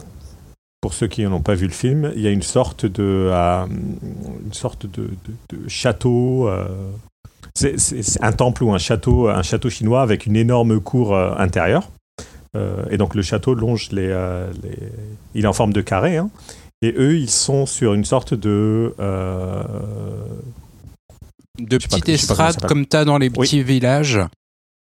Au milieu de la place, là où, là où les, les petits groupes jouent le dimanche après la messe. Un octogone, ça s'appelle. un octogone. C'est ça. C'était clairement un octogone quand même. hein. C'était exactement. C'est un octogone. Précurseur de l'octogone, ce film aussi. hein. Incroyable. Et, et en fait, ce village a été entièrement construit euh, en Chine, il me semble, pour faire euh, toutes les euh, toutes les séries euh, pseudo, enfin les, je sais pas comment on appelle ça. C'est les télé, telenovelas locales, quoi. ok. Euh, avec Il y a des octogones dans les telenovelas chinoises. Ah oui, bah, tu serais surpris. Ok. Alors, pendant le combat, à un moment, Tina, elle met un coup de pied sauté à Zach. Et le Real, il a doublé ça avec un coup de fusil. Je trouve ça très particulier. Et c'est vrai qu'on en a pas trop parlé, mais les bruitages des combats sont vraiment nuls. Je suis d'accord. Il y avait plus de budget. Et la banque de son gratuite. À la ils ont fin, pris Tina Ah, là, il restait plus que le coup de fusil. hein. Ah, il restait que le coup de fusil, ouais. Donc à la fin, Tina gagne son combat. Et elle gagne aussi le respect de Zach. Waouh. Euh, dernier quart de finale. Donc attends, on a coché euh, les meufs à poil, euh, les meufs en maillot de bain qui font du beach volley. Qu'est-ce qui manquait dont on fait ça l'a déjà parlé? Ushuaïa.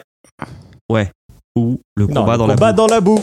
Voilà. Ah oui, Donc là, on a Christy et Elena qui vont se battre dans la boue, euh, histoire toujours de les mettre bien en avant. Et c'est là où on a le droit à un travelling fest gros plan d'Elena, assez Ouais. osé d'un point de vue. C'est un truc de ouf. Je me suis dit, mais comment c'est passé ça? Exactement, je me suis dit, comment c'est et passé c'est pour ça que ce film est sorti au cinéma. Sachant que tout le combat est un flashback en fait quand tu réfléchis bien. Mhm.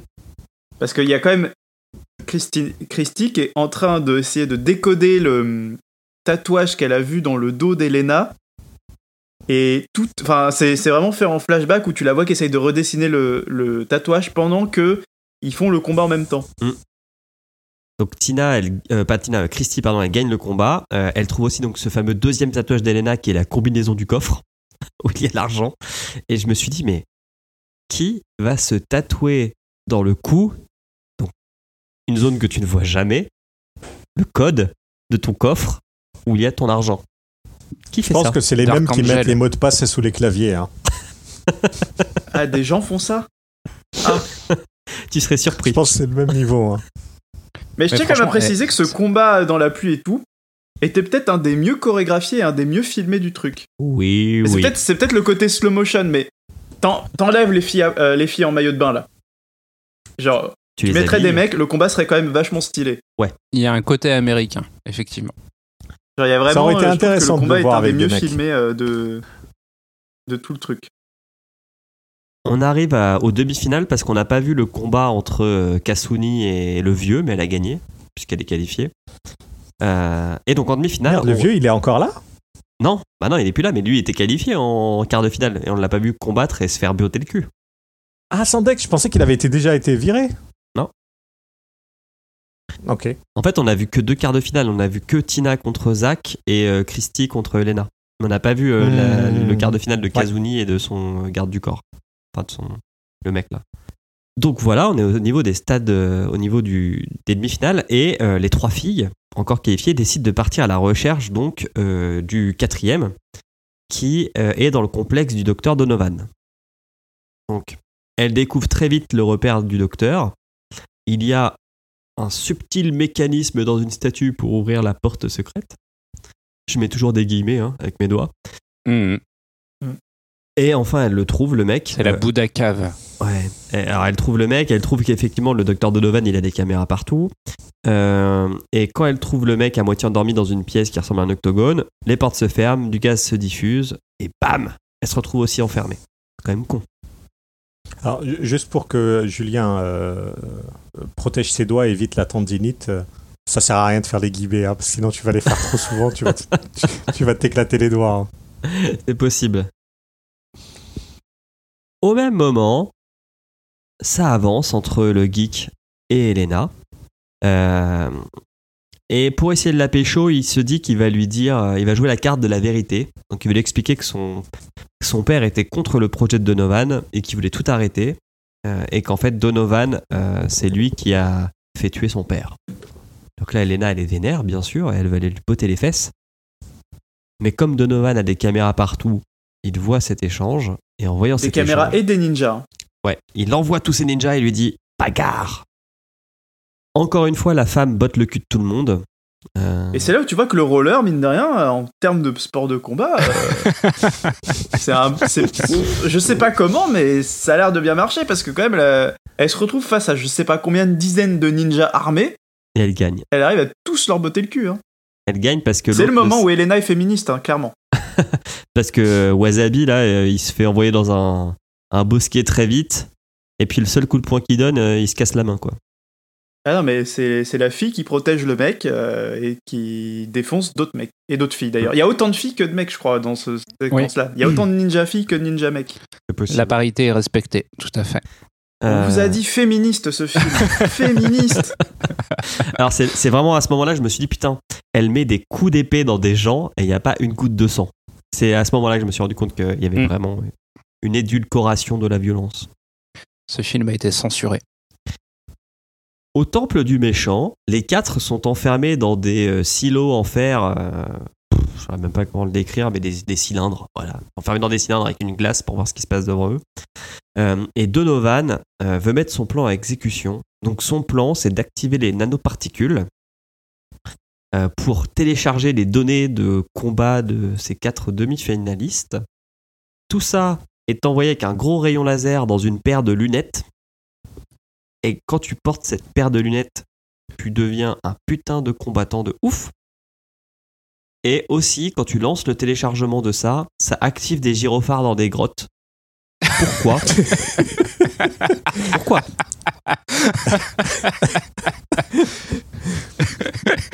Parce que le, le Et- geek et, le geek et Elena sont en train de revenir dans la base secrète par un passage secret pour aller plus vite. Et dans ce passage secret qui est dans une grotte, à partir du moment où le plan commence à se mettre en place, les gyrophares sont activés. Et, et donc, autre côté précurseur de ce film, après avoir inventé l'Apple Watch, les Google Glass. Les Tout à fait. Je me suis Les fait la Google même Glass. réflexion. Et, et le truc qui est cool, c'est qu'on retrouve le frère de Kasuni, qui était donc gardé prisonnier pendant un an par Donovan pour pouvoir tester son programme à lunettes. Grâce à une subtile mise en scène, on comprend que les lunettes peuvent prévoir tous les coups d'Ayate. Donc Ayate, c'est le nom du, du frère de Kasuni. Euh, et que grâce à ça, eh ben, euh, Donovan va pouvoir le défoncer euh, en, plusieurs, euh, en plusieurs fois, en plusieurs reprises, et pratiquement le tuer, puisqu'il va l'envoyer valser dans un autre décor. Il va faire une grande, une grande chute, et il va se faire attraper par Ayane, donc la casseuse d'ambiance, qui est en fait sa meuf. Haha Ça, c'était Ah. du, du twist. Moi, ça, on nous l'avait que déjà suggéré que Ayane était. Euh, Ayane et Ayate, euh, rien que les noms déjà, c'est quasiment les mêmes. Et euh, euh, je sais qu'il y a un moment, Kazumi il avait quand même dit que euh, non, mais de toute façon, t'as pas tué mon frère parce que euh, euh, lui, euh, tu l'aimes. Donc on savait, on se doutait qu'il y avait un truc à un moment comme ça. Ouais, mais là, il y a, il y galoche direct. C'est vrai. Mais la question que je me posais, c'est Donovan, le méchant. On est d'accord qu'il est quand même archi fort en arts martiaux de base, parce que ses lunettes, elles lui, elles l'aident juste à prédire euh, les futurs coups de son adversaire, mais pour pouvoir se battre, faut quand même que il sache se battre. On est d'accord. Oui. C'est pas les lunettes qui lui donnent. euh, Oui, La oui, puis puissance le mec a un peu de, fait un peu de muscu quand même, et il est un peu sec. Ok, parce que c'est. Parce que du coup, moi, c'est c'est pour après, quand. Bon, c'est peut-être pas tout de suite, mais le moment où il Si, veut si, vendre sa paire de lunettes à d'autres gens. C'est là. Et en fait, donc, ce qu'on apprend, c'est que cette scène était filmée euh, et retransmise aux futurs acheteurs de cette merveilleuse technologie. Donc, on voit six mecs avec des lunettes sur un grand écran. Et euh, en gros, euh, Donovan dit Bon, bah voilà, vous avez vu euh, la démo, ça marche, je vous envoie les données. Donc, il appuie sur un bouton et on voit une barre de chargement. Et au même moment, le geek Elena essayent donc, un, de délivrer les quatre qui sont enfermés dans les silos en fer, et deux, ils décident aussi d'arrêter euh, l'upload des données. Donc il fait des trucs de geek, c'est-à-dire il tape très fort sur un clavier sans voir ce qui se passe à l'écran, puis ça va faire le boulot. Et après, il se décide de contacter la CIA. Et quoi de mieux pour contacter la CIA que d'aller sur leur site web officiel et de leur envoyer un mail? Webmaster at CIA. contact.cia.co.org là, ça passe. Euh, et pour laisser. Moi, j'aimerais qu'on. Vas-y. J'aimerais qu'on revienne sur le business plan quand même de, de Donovan. Parce que Oui, oui, oui, oui. Et, et- et parlons-en, parce que le mec a créé des lunettes qui te permettent d'être fort en arts martiaux. Si déjà tu connais les arts martiaux et c'est juste pour pouvoir buter des mecs qui sont un peu plus forts que toi en prédisant leurs coups, et il espère vendre ça à d'autres mecs dans le monde. Mais combien de mecs dans le monde vont vouloir porter ces trucs moches Eh sur ben, la six. tronche pour juste pouvoir péter des culs à des mecs en arts martiaux, sachant qu'il faut être bon en arts martiaux. Le gars, il aurait c'est- dû faire euh, dans le. Je sais pas, dans le nucléaire, tu vois. Il aurait vendu des bombes nucléaires, ça aurait été beaucoup plus rentable et beaucoup plus facile. Et un public, tu vois.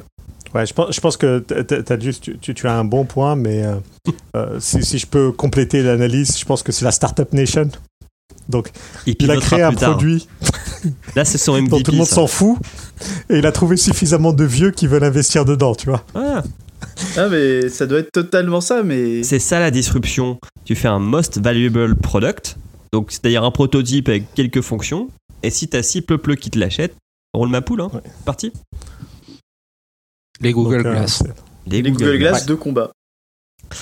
Euh, donc Elena va se battre contre Donovan histoire de mettre, euh, gagner- faire gagner un peu de temps euh, au geek pour qu'il puisse euh, délivrer tout le monde et puis avec quel système euh, blablabla. Euh, Donovan demande à son homme de main d'aller chercher le fric dans le coffre euh, parce qu'ils veulent se casser. Le geek se fait péter la gueule par Donovan. Et truc très drôle, on va lui coller des touches de clavier sur le front parce qu'en gros il va lui enfoncer la tête dans son clavier. Euh, Donovan va lancer le programme d'autodestruction de la base. Donc ils ont 3 minutes, 3 putains de minutes pour se casser. Ce qui est assez court pour un compte à. À ce moment-là, les demi-finalistes sont libérés par le geek en appuyant sur la barre espace. Pourquoi? Parce que c'est magique, ta gueule. Euh, ils sortent de leur silo, ils commencent à se battre avec Donovan. Et décrire ce combat serait inutile parce que alors là, c'est vraiment n'importe quoi puisqu'ils vont sauter sur la plateforme euh, en bambou euh, face à la statue de Bouddha. Euh, les nanas vont se rouler dans des chaînes et des, et des cordes et puis utiliser des bambous pour se battre, des échelles. Ça a aucun sens. Mais c'est stylé. Ça a aucun sens, mais c'est stylé. Ça a aucun sens, mais ça se regarde avec euh, un gramme dans le sang, quoi. Ou un pétard, parce que sinon ça n'a pas d'intérêt. Tu as perdu ton âme d'enfant, Julien. Ouais, J'ai adoré cette CGI moche de chaînes qui s'entrelacent entre des gens et tout. Si ça avait été bien fait techniquement, ouais. Mais là, le problème, c'est que c'est c'est vraiment mal exécuté, quoi. La CGI. Bah, c'est, tout est pas parfait, mais il y avait un truc quand même, il y avait des idées, tu vois. Tu qu'on reparle Est-ce de que t'es pas un mec de la Startup Nation, toi? T'es de la Startup Nation, toi, les idées, t'aimes ça, tu vois. Là, il y en avait des idées. Ouais, ouais. Euh, au final, Princesse et Prince font tomber les lunettes à Donovan, qui du coup se retrouve euh, un peu moins fort. Et euh, Hayate, donc le prince, euh, euh, plante une petite aiguille dans le cou de Donovan qui a pour euh, action de le- l'immobiliser. Le mec devient une statue. Ouais, c'est le paradis. Voilà. Ça Alors, le- qui est un peu euh, dommage quand t'as programmé euh, la- l'autodestruction de À en trois 3 minutes. minutes. de toute la base. Oui, Alors, si si je peux me permettre juste un, un point là-dessus, pour tous les futurs méchants qui nous écoutent et qui voudraient reproduire le plan de Donovan. Euh, tu veux récupérer les compétences des, euh, des guerriers des les plus, euh, les, les- plus puissants au monde. euh, tu vas sur YouTube. Tu as plein de vidéos de Ah, mais en combats, 2006, etc. euh, ça a commencé YouTube, tu vois. C'est vrai, c'est vrai. Précurseur de 2000. YouTube, du coup, ou Mais- pas? Ah bah non. Bah, il y a quand même plein de films de combattantes euh, sur des écrans. hein. Ah, c'est précurseur de, précurseur de Justin TV, quoi. Ouais, ouais, ça doit plutôt être ça. Mais est-ce que vous savez vraiment pourquoi est-ce que Donovan il a perdu? Le combat? Oui. Parce que son cœur n'est pas assez pur. Il a Eh non, il a perdu parce qu'il n'a pas mis la petite chaînette derrière les lunettes. Ah, Ah oui. S'il avait mis la petite chaîne derrière les lunettes, Le petit eh ben, il les aurait défoncés. Eh oui. Non, mais surtout, il y a un moment, faut, faut se demander pourquoi il a pris des lunettes stylées. C'est-à-dire que ça servait, on s'en fiche qu'il avait des lunettes stylées ou qu'il avait un, un, je Un sais pas, masque, de plongée, ski, ça aurait été plus cool, ouais. Et dans tous les cas, euh, la technologie est là, donc autant faire de la technologie que tu peux pas perdre euh, si jamais t'éternues, Ah, tu tu vois. peux être stylé et euh, technophile. Non, mais il a pas fait. Il, il a pas fait. euh, son UX est, est complètement. euh, Ah bah, Et c'est un. MVP version ça, 1. hein. Faut la- l'améliorer. ça. Compte à rebours terminé, la base explose et donc tout le monde, tout le monde pardon, saute dans l'eau ou dans un toboggan pour survivre, sauf Donovan qui est coincé avec son aiguille dans le cou et qui meurt après une subtile CGI.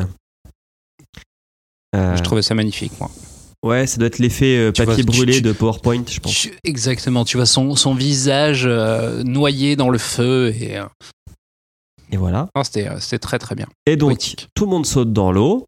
Et qui arrive en bateau? Les pirates du début. Les pirates d'Astérix. Voilà. Les gogos, sont là pour les gogos, souquer les Artemis. Gaulois C'est un Donc, peu ils- ça, c'est à chaque fois qu'ils arrivent, c'est ça. C'est clair. Donc, euh, elle leur botte le cul euh, hors champ. Elle leur vole leur bateau. Elle récupère ses copines. Sur le bateau, elles vont sauver les trois hommes qui traînent sur une bouée. Puis, tout le monde se pécho sur le bateau sauf Tina qui reste seule. Une semaine plus tard, euh, les cinq filles, c'est-à-dire les quatre prétendantes et la casseuse de délire, euh, sont au palais de Kasuni et elles font des petites blagues graveleuses avant d'aller se battre contre 300 gardes du palais. Fin.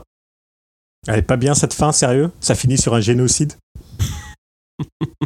En fait, ce qui est ouf, c'est que cette fin, c'est la scène d'intro de la bande-annonce.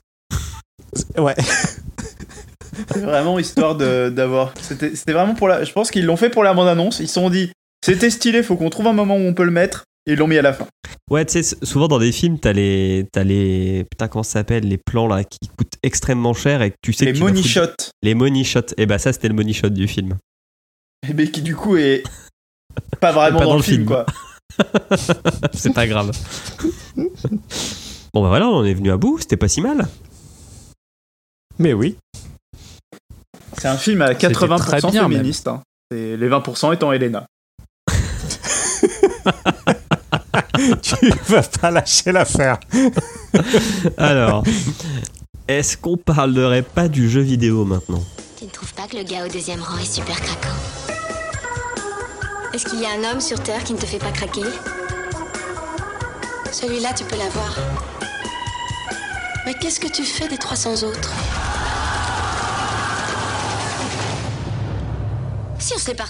On Alors j'ai un voir. peu parlé de la, série. Donc la série, donc Dead or Alive, euh, c'est un jeu de combat à main nue. euh, avec des combattants qui ont plusieurs styles euh, de, combat. Donc, dans l'idée, ça ressemble vraiment à Tekken, Virtua Fighter, Street Fighter. hein. C'est dans, dans le même délire. Le premier est sorti en 96 euh, sur une console qui s'appelle. Alors, je pense que c'est de l'arcade. Modèle 2, ouais, c'est de l'arcade. Euh, sur console sorti en 97 sur Saturn, en 98 sur PlayStation. Euh, le principe de, ce jeu de combat, c'est euh, un, comme on l'a dit, pouvoir sauter d'un bout de stage à l'autre en virant le, personnage adverse hors de l'écran. Ça, c'est une première chose. L'autre chose qui est plus sympa, alors c'était un jeu qui était assez technique, hein, qui était vraiment pour moi, il ressemble beaucoup à Virtua Fighter dans son Mm. approche du, du combat. Et euh, son grand truc, c'était les contres. En fait, à chaque fois que vous réussissiez à placer un contre au bon moment, ça faisait une contre-attaque automatique. Ce qui fait que c'est pour ça que ça, devenait des, ça faisait des combats assez tactiques en fait, puisqu'il fallait pas que ton adversaire devine où t'allais taper et comment, puisqu'il Il pouvait fait partie de l'école du facile. gameplay, tu veux dire? Pardon? Il fait partie de l'école du gameplay. Il fait partie de l'école du gameplay. Hein. Ah, mais il a un bon gameplay en vrai. Je me souviens pour y avoir joué et qu'on m'a expliqué comment ça fonctionnait. C'est niveau gameplay, c'était vraiment intéressant. C'est un... Disons que le fond est là, la forme est là. La forme. Tu vois la juste aucun rapport entre les deux. Euh, alors juste, moi j'ai joué au 2, euh, qui est sorti sur toutes les consoles de 6ème génération, donc Dreamcast, PlayStation 2. euh, Et puis après il est sorti sur... euh, non, il n'est pas sorti sur Xbox, il a eu le droit au 3 et au fameux spin-off. Donc dans le 2, euh, le truc qui a été rajouté, c'est euh, les combats par équipe, entre guillemets. Euh, un peu comme Tekken Tag Tournament.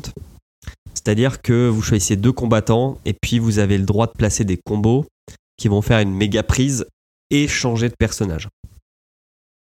Des, projections à deux, quoi. Euh, voilà. Euh, moi, j'ai vraiment bien aimé. Et donc, comme l'a dit subtilement Taldus, euh, ce jeu a été très connu pour la physique des seins des combattants. C'est-à-dire que pour essayer de se différencier, ils sont euh, misés sur le, le système de contre et les boobs.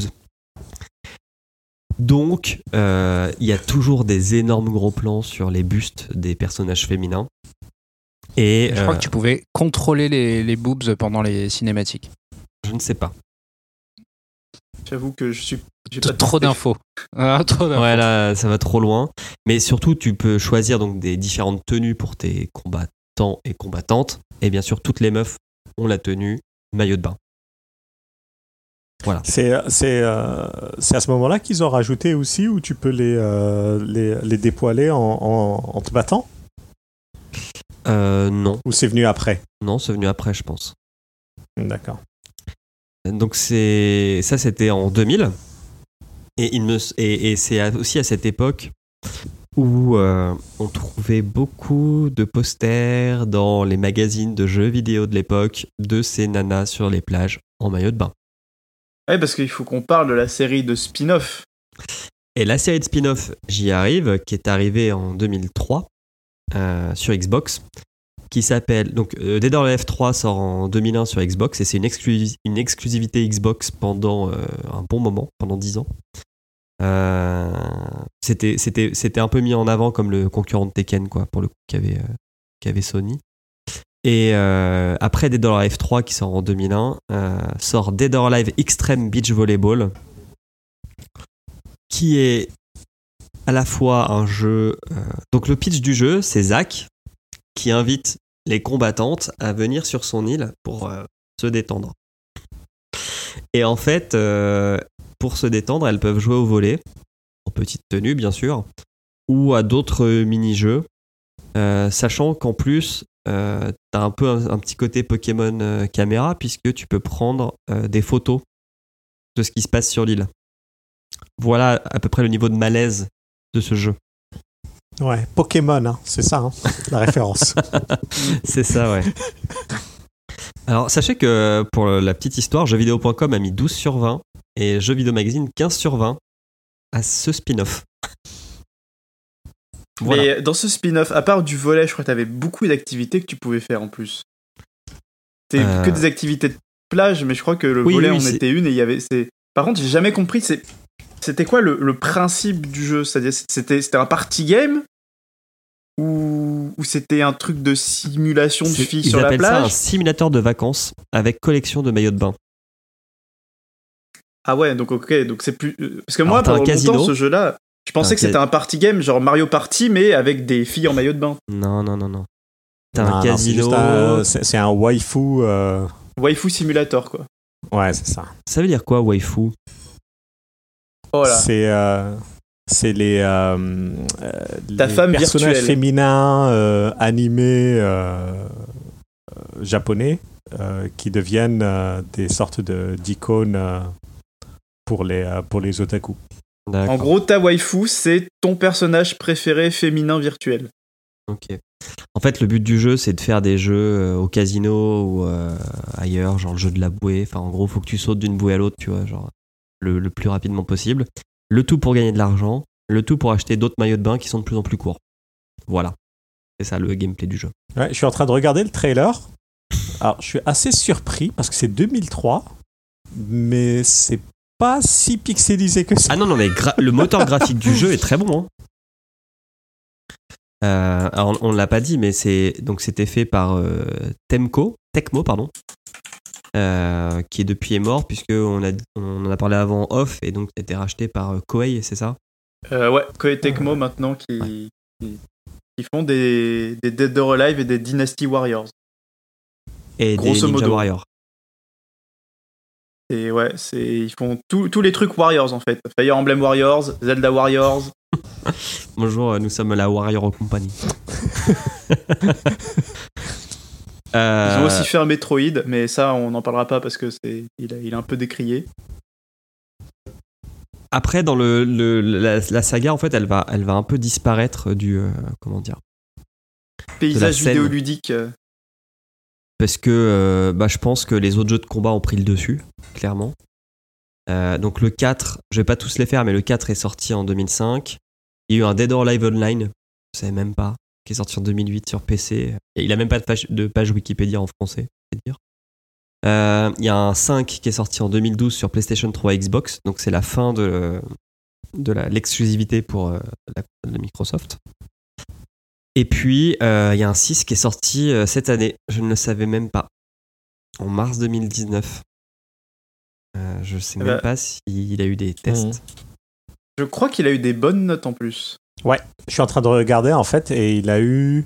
euh, alors, je sais pas quelle est, euh, quelle est votre référence, mais euh, Metacritic il a mis a 73 sur Metacritic. 100. Ouais. Metacritic, c'est 70 plus sur tous les supports. Et en fait, euh, ça a l'air de s'être plutôt bien vendu en plus. Mais je pense que c'est celui-ci où il y a un système de, de DLC et de Season Pass où tu peux te retrouver à, à payer des 1000 et des 100, mais littéralement, pour avoir tous les costumes. Ok. Mais euh, en fait, quand, quand on y réfléchit, le problème du jeu, c'est juste que euh, depuis Street Fighter 4, il y a eu un gros virage e-sport où euh, les jeux de combat sont, ont bien fonctionné en e-sport. Et Dead or Alive en e-sport, On a vu comment ils organisent le tournoi déjà dans déjà le on a vu comment ils organisent le tournoi. Et puis euh, mettre un jeu où tout le principe c'est que t'as des combattantes à moitié dénudées, ça passe pas en e-sport quoi. C'est déjà que déjà que les gens des fois ils, ils sont un peu tatillons euh, quand il y a des persos euh, comme euh, Chun-Li ou quoi où on voit un petit peu trop sa culotte ou des choses comme ça. Je pense que Dead or Alive serait jamais passé à un grand, dans une grande compétition comme l'Evo. Enfin, je dis ça, si ça se trouve il y a des tournois de, de Dead or Alive. Il y a mais des tournois. Hein. Ils, ils y sont. euh, Ils sont à l'Evo mais ils sont pas en, en main event. Ah non, pas en main event. Mais il y a beaucoup de, il y a beaucoup de jeux qui sont pas en main event à l'Evo. Mais il y, a- il y a une compétition euh, Dead or Alive. Ah bah j'imagine, parce que le jeu est... 350 000 scène copies vendues le premier mois. Ah ouais quand même Le dernier. Ouais, non, en fait, il, tu as raison. hein, il, il a eu un bon accueil dans la presse. Alors, euh, on va dire les, on va dire les, on va prendre les deux spectres euh, de la presse jeux vidéo. Gameblog lui a vu mis 8 sur 10 et Gamecult lui a mis 7 sur 10. Avec des bons commentaires, quoi. Non, mais il paraît, j'avais, je me souviens que quand il était sorti, j'avais entendu parler qu'il était quand même plutôt bien. Et puis, de toute façon, Dead or Alive, en termes de gameplay, ça a toujours été des bons jeux. hein. Oui. Et quoi qu'on en dise. Et je suis surpris que chaque personnage a sa page wiki. Bah, il n'y en a pas tant que ça. Je pense que le lore, quand même, il est beaucoup moins vaste euh, qu'un Tekken ou qu'un. Même un Street maintenant qu'un. Street, c'est Un quoi Street, une lore, de non Si tu prends toutes les, si tu prends tous les personnages qu'il y a eu dans Street Fighter, le lore est gigantesque. Ouais, ouais. Ouais. Mhm. Euh, mais donc, après, c'est quoi l'histoire À chaque fois, c'est la même chose. À Ouais. chaque fois, c'est. On Street parle de Fighter, lore, si, mais, il y a euh, Mister Bison qui veut dominer le monde, il a des mercenaires à sa, à sa botte. Mais euh, il y a Chun-Li euh, qui est euh, flic euh, avec je sais plus qui qui essaye de l'arrêter, pendant que Ryu et Ken qui sont euh, avec. euh, Attends, là, t'es en train de raconter Street Fighter. Ouais, Non, non, je parle du lore de Dead or Alive. Non, il n'y en a Ah, pas. Il n'y en a jamais idée. eu. Vraiment, il y en a, Il y en a pas en y fait. Il y a, il y a, euh, il y a un peu d'histoire pour chacun des personnages, mais sinon on sait pas ce qu'ils font là. et, Bah, euh, il y a si, il y a Hayabusa de Ninja Gaiden qui est un perso dans Dead or Alive et qui aussi a sa série euh, Ninja Gaiden. mhm. C'est peut-être le seul. Peut-être qu'il y a plus de lore dans Ninja Gaiden, enfin de lore Dead or Alive dans Ninja Gaiden, qu'il y a de lore tout court dans Dead or Alive. Il y aurait un mec qui Ouais. voudrait détruire l'humanité. Voilà, c'est ça l'histoire. Et qui Mm. organise Avec des un lunettes. tournoi. Ça me rappelle un peu Avec des Mortal lunettes, hein, on est d'accord. Ouais, non, mais voilà, enfin, c'est c'est vraiment. C'est le truc que personne. Je pense que tu demandes aux gens qui ont joué au jeu, personne n'a retenu l'histoire. C'est pas le but. Bah, on dit ça, mais Mortal Kombat, euh, les jeux, il y a une histoire et elle est agréable à suivre. hein. Non, il Ouais, y a une histoire qui a été développée par le film, pas par, le, par les jeux. hein. Ah non, non, ah non, non, les non, derniers non. jeux Chaque ont un jeu a une ouf. histoire. hein. Ah non, non, non. Ah non, Mortal Non, Kombat, le- les le- jeux, Bon, ils ont bah, tous je, un solo je de ouf pas avec une un histoire incroyable. des scénarios de jeux de combat. Hmm. Il y a un vrai lore autour de Mortal Kombat. hein. C'est pas. euh, Il y a des mondes. Non, mais c'est en plus, t'as raison, on en avait parlé lors de Mortal Kombat de Annihilation.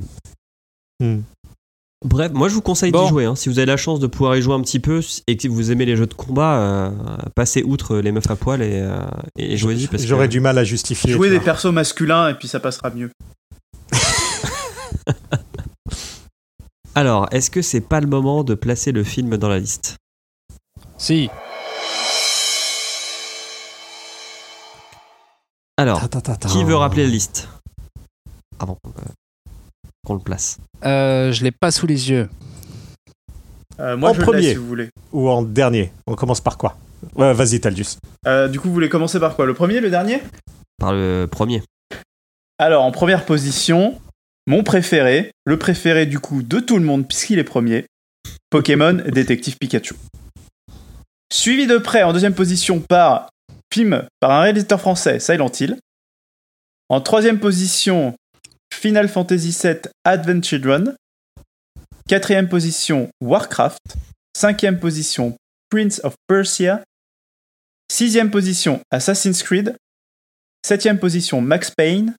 Huitième position, Need for Speed. Et neuvième position, le frère de décor de Dead or Alive, Mortal Kombat 2 Annihilation. Alors, euh, j'ai oublié de vous en parler, mais il y a un lien quand même. Puisque le producteur de Mortal Kombat, enfin des deux films Mortal Kombat, est Paul Wes Anderson, et c'est aussi le producteur de ce film, et c'est aussi le producteur des Resident Evil, enfin de la plupart. Hmm. Donc c'est pour ça qu'il a pu ré- récupérer les, euh, récupérer les, comment dire, les décors Les films de jeux vidéo. aussi. C'est celui qui va faire le Monster Hunter aussi, non? Ouais. Avec Mila Jovovich. C'est sa C'est d'ailleurs impressionnant qu'il n'y ait pas Mila Jovovich dans Dead or Alive. C'était pas sa femme à l'époque. Ah, c'est ce que je me suis dit. Alors, qui veut commencer par euh, placer ce film? Je vous avoue que c'est très compliqué pour moi. hein. Non, non, non, ça va être très simple pour moi. Oh là. Je veux mettre en, en deuxième position.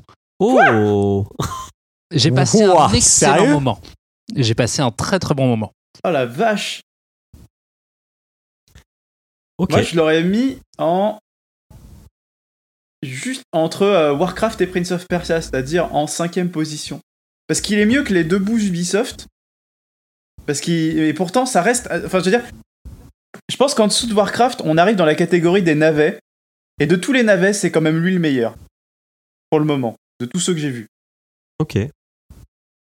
Euh, moi, je vais, je vais aller un peu dans le sens de sous X et je vais le placer entre Silent Hill et Final Fantasy VII. Parce que il est quand même. C'est un objet cinématographique moins bon que Silent Hill, faut pas déconner.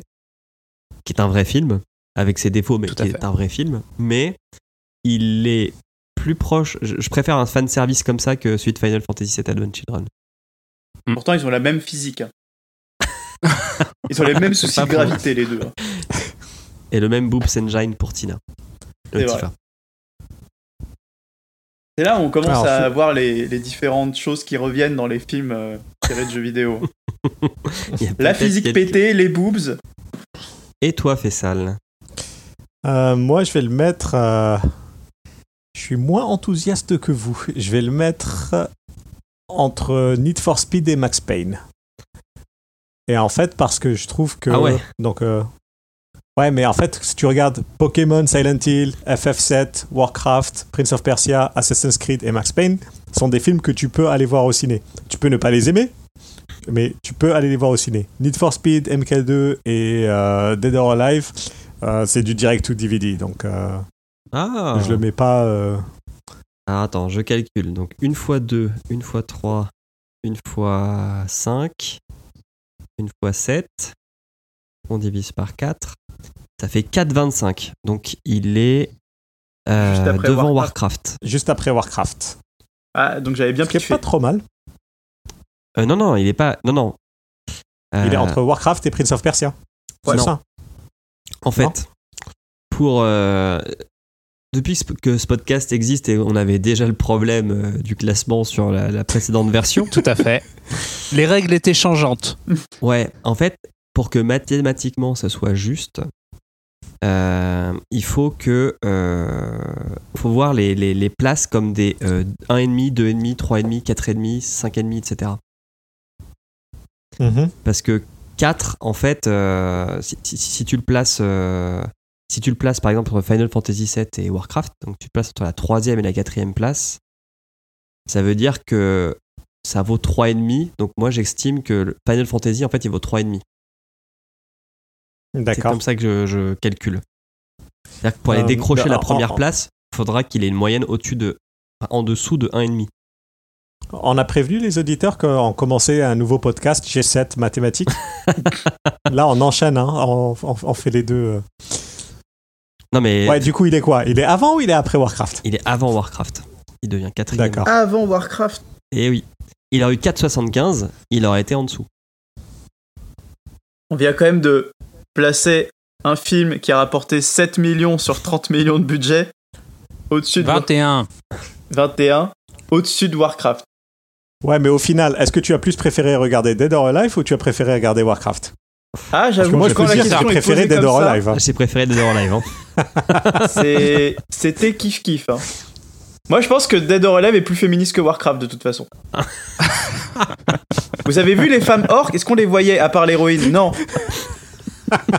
Là, on avait 5 héroïnes qui bottaient des culs. Tadus, comment te Tu- dire tu- que le féminisme ne peut pas être ton combat? C'est pas possible. Ah non, le, fé- le féminisme n'est pas non, mon combat, mais dire que Dead or Alive est féministe est quand même le meilleur troll que je puisse faire. ouais, ça c'est clair. Je tiens à m'excuser auprès des féministes, hein. c'était pour rigoler, hein. me frappez pas. Merci. Mm. Alors, maintenant il faut qu'on choisisse le prochain film. Est-ce que vous avez un peu potassé? Oui. Oula, lui, lui Alors. il en a un. Sous X, quel est ton prochain film Alors, je vous propose un film de 2009 euh, dont le titre est Metal Gear Solid Philanthropie. Un film de Giacomo Talamini, Ok. voilà, que vous pouvez trouver en plus de ça euh, sur YouTube. Puisque je pense que ça va être compliqué de le trouver euh, en, en VOD. C'est en CGI euh, Enfin, c'est en animé ou c'est en, en réel? Non, non, c'est un film live, Ok. Sans budget. Fait par des, euh, des étudiants euh, italiens. Ah. Mais il paraît qu'il est bien. Ok. Et il dure euh, 1h20. Eh ben merci, X. Donc un film indé pour Exactement. un jeu triple A. Euh, Quadruple A même.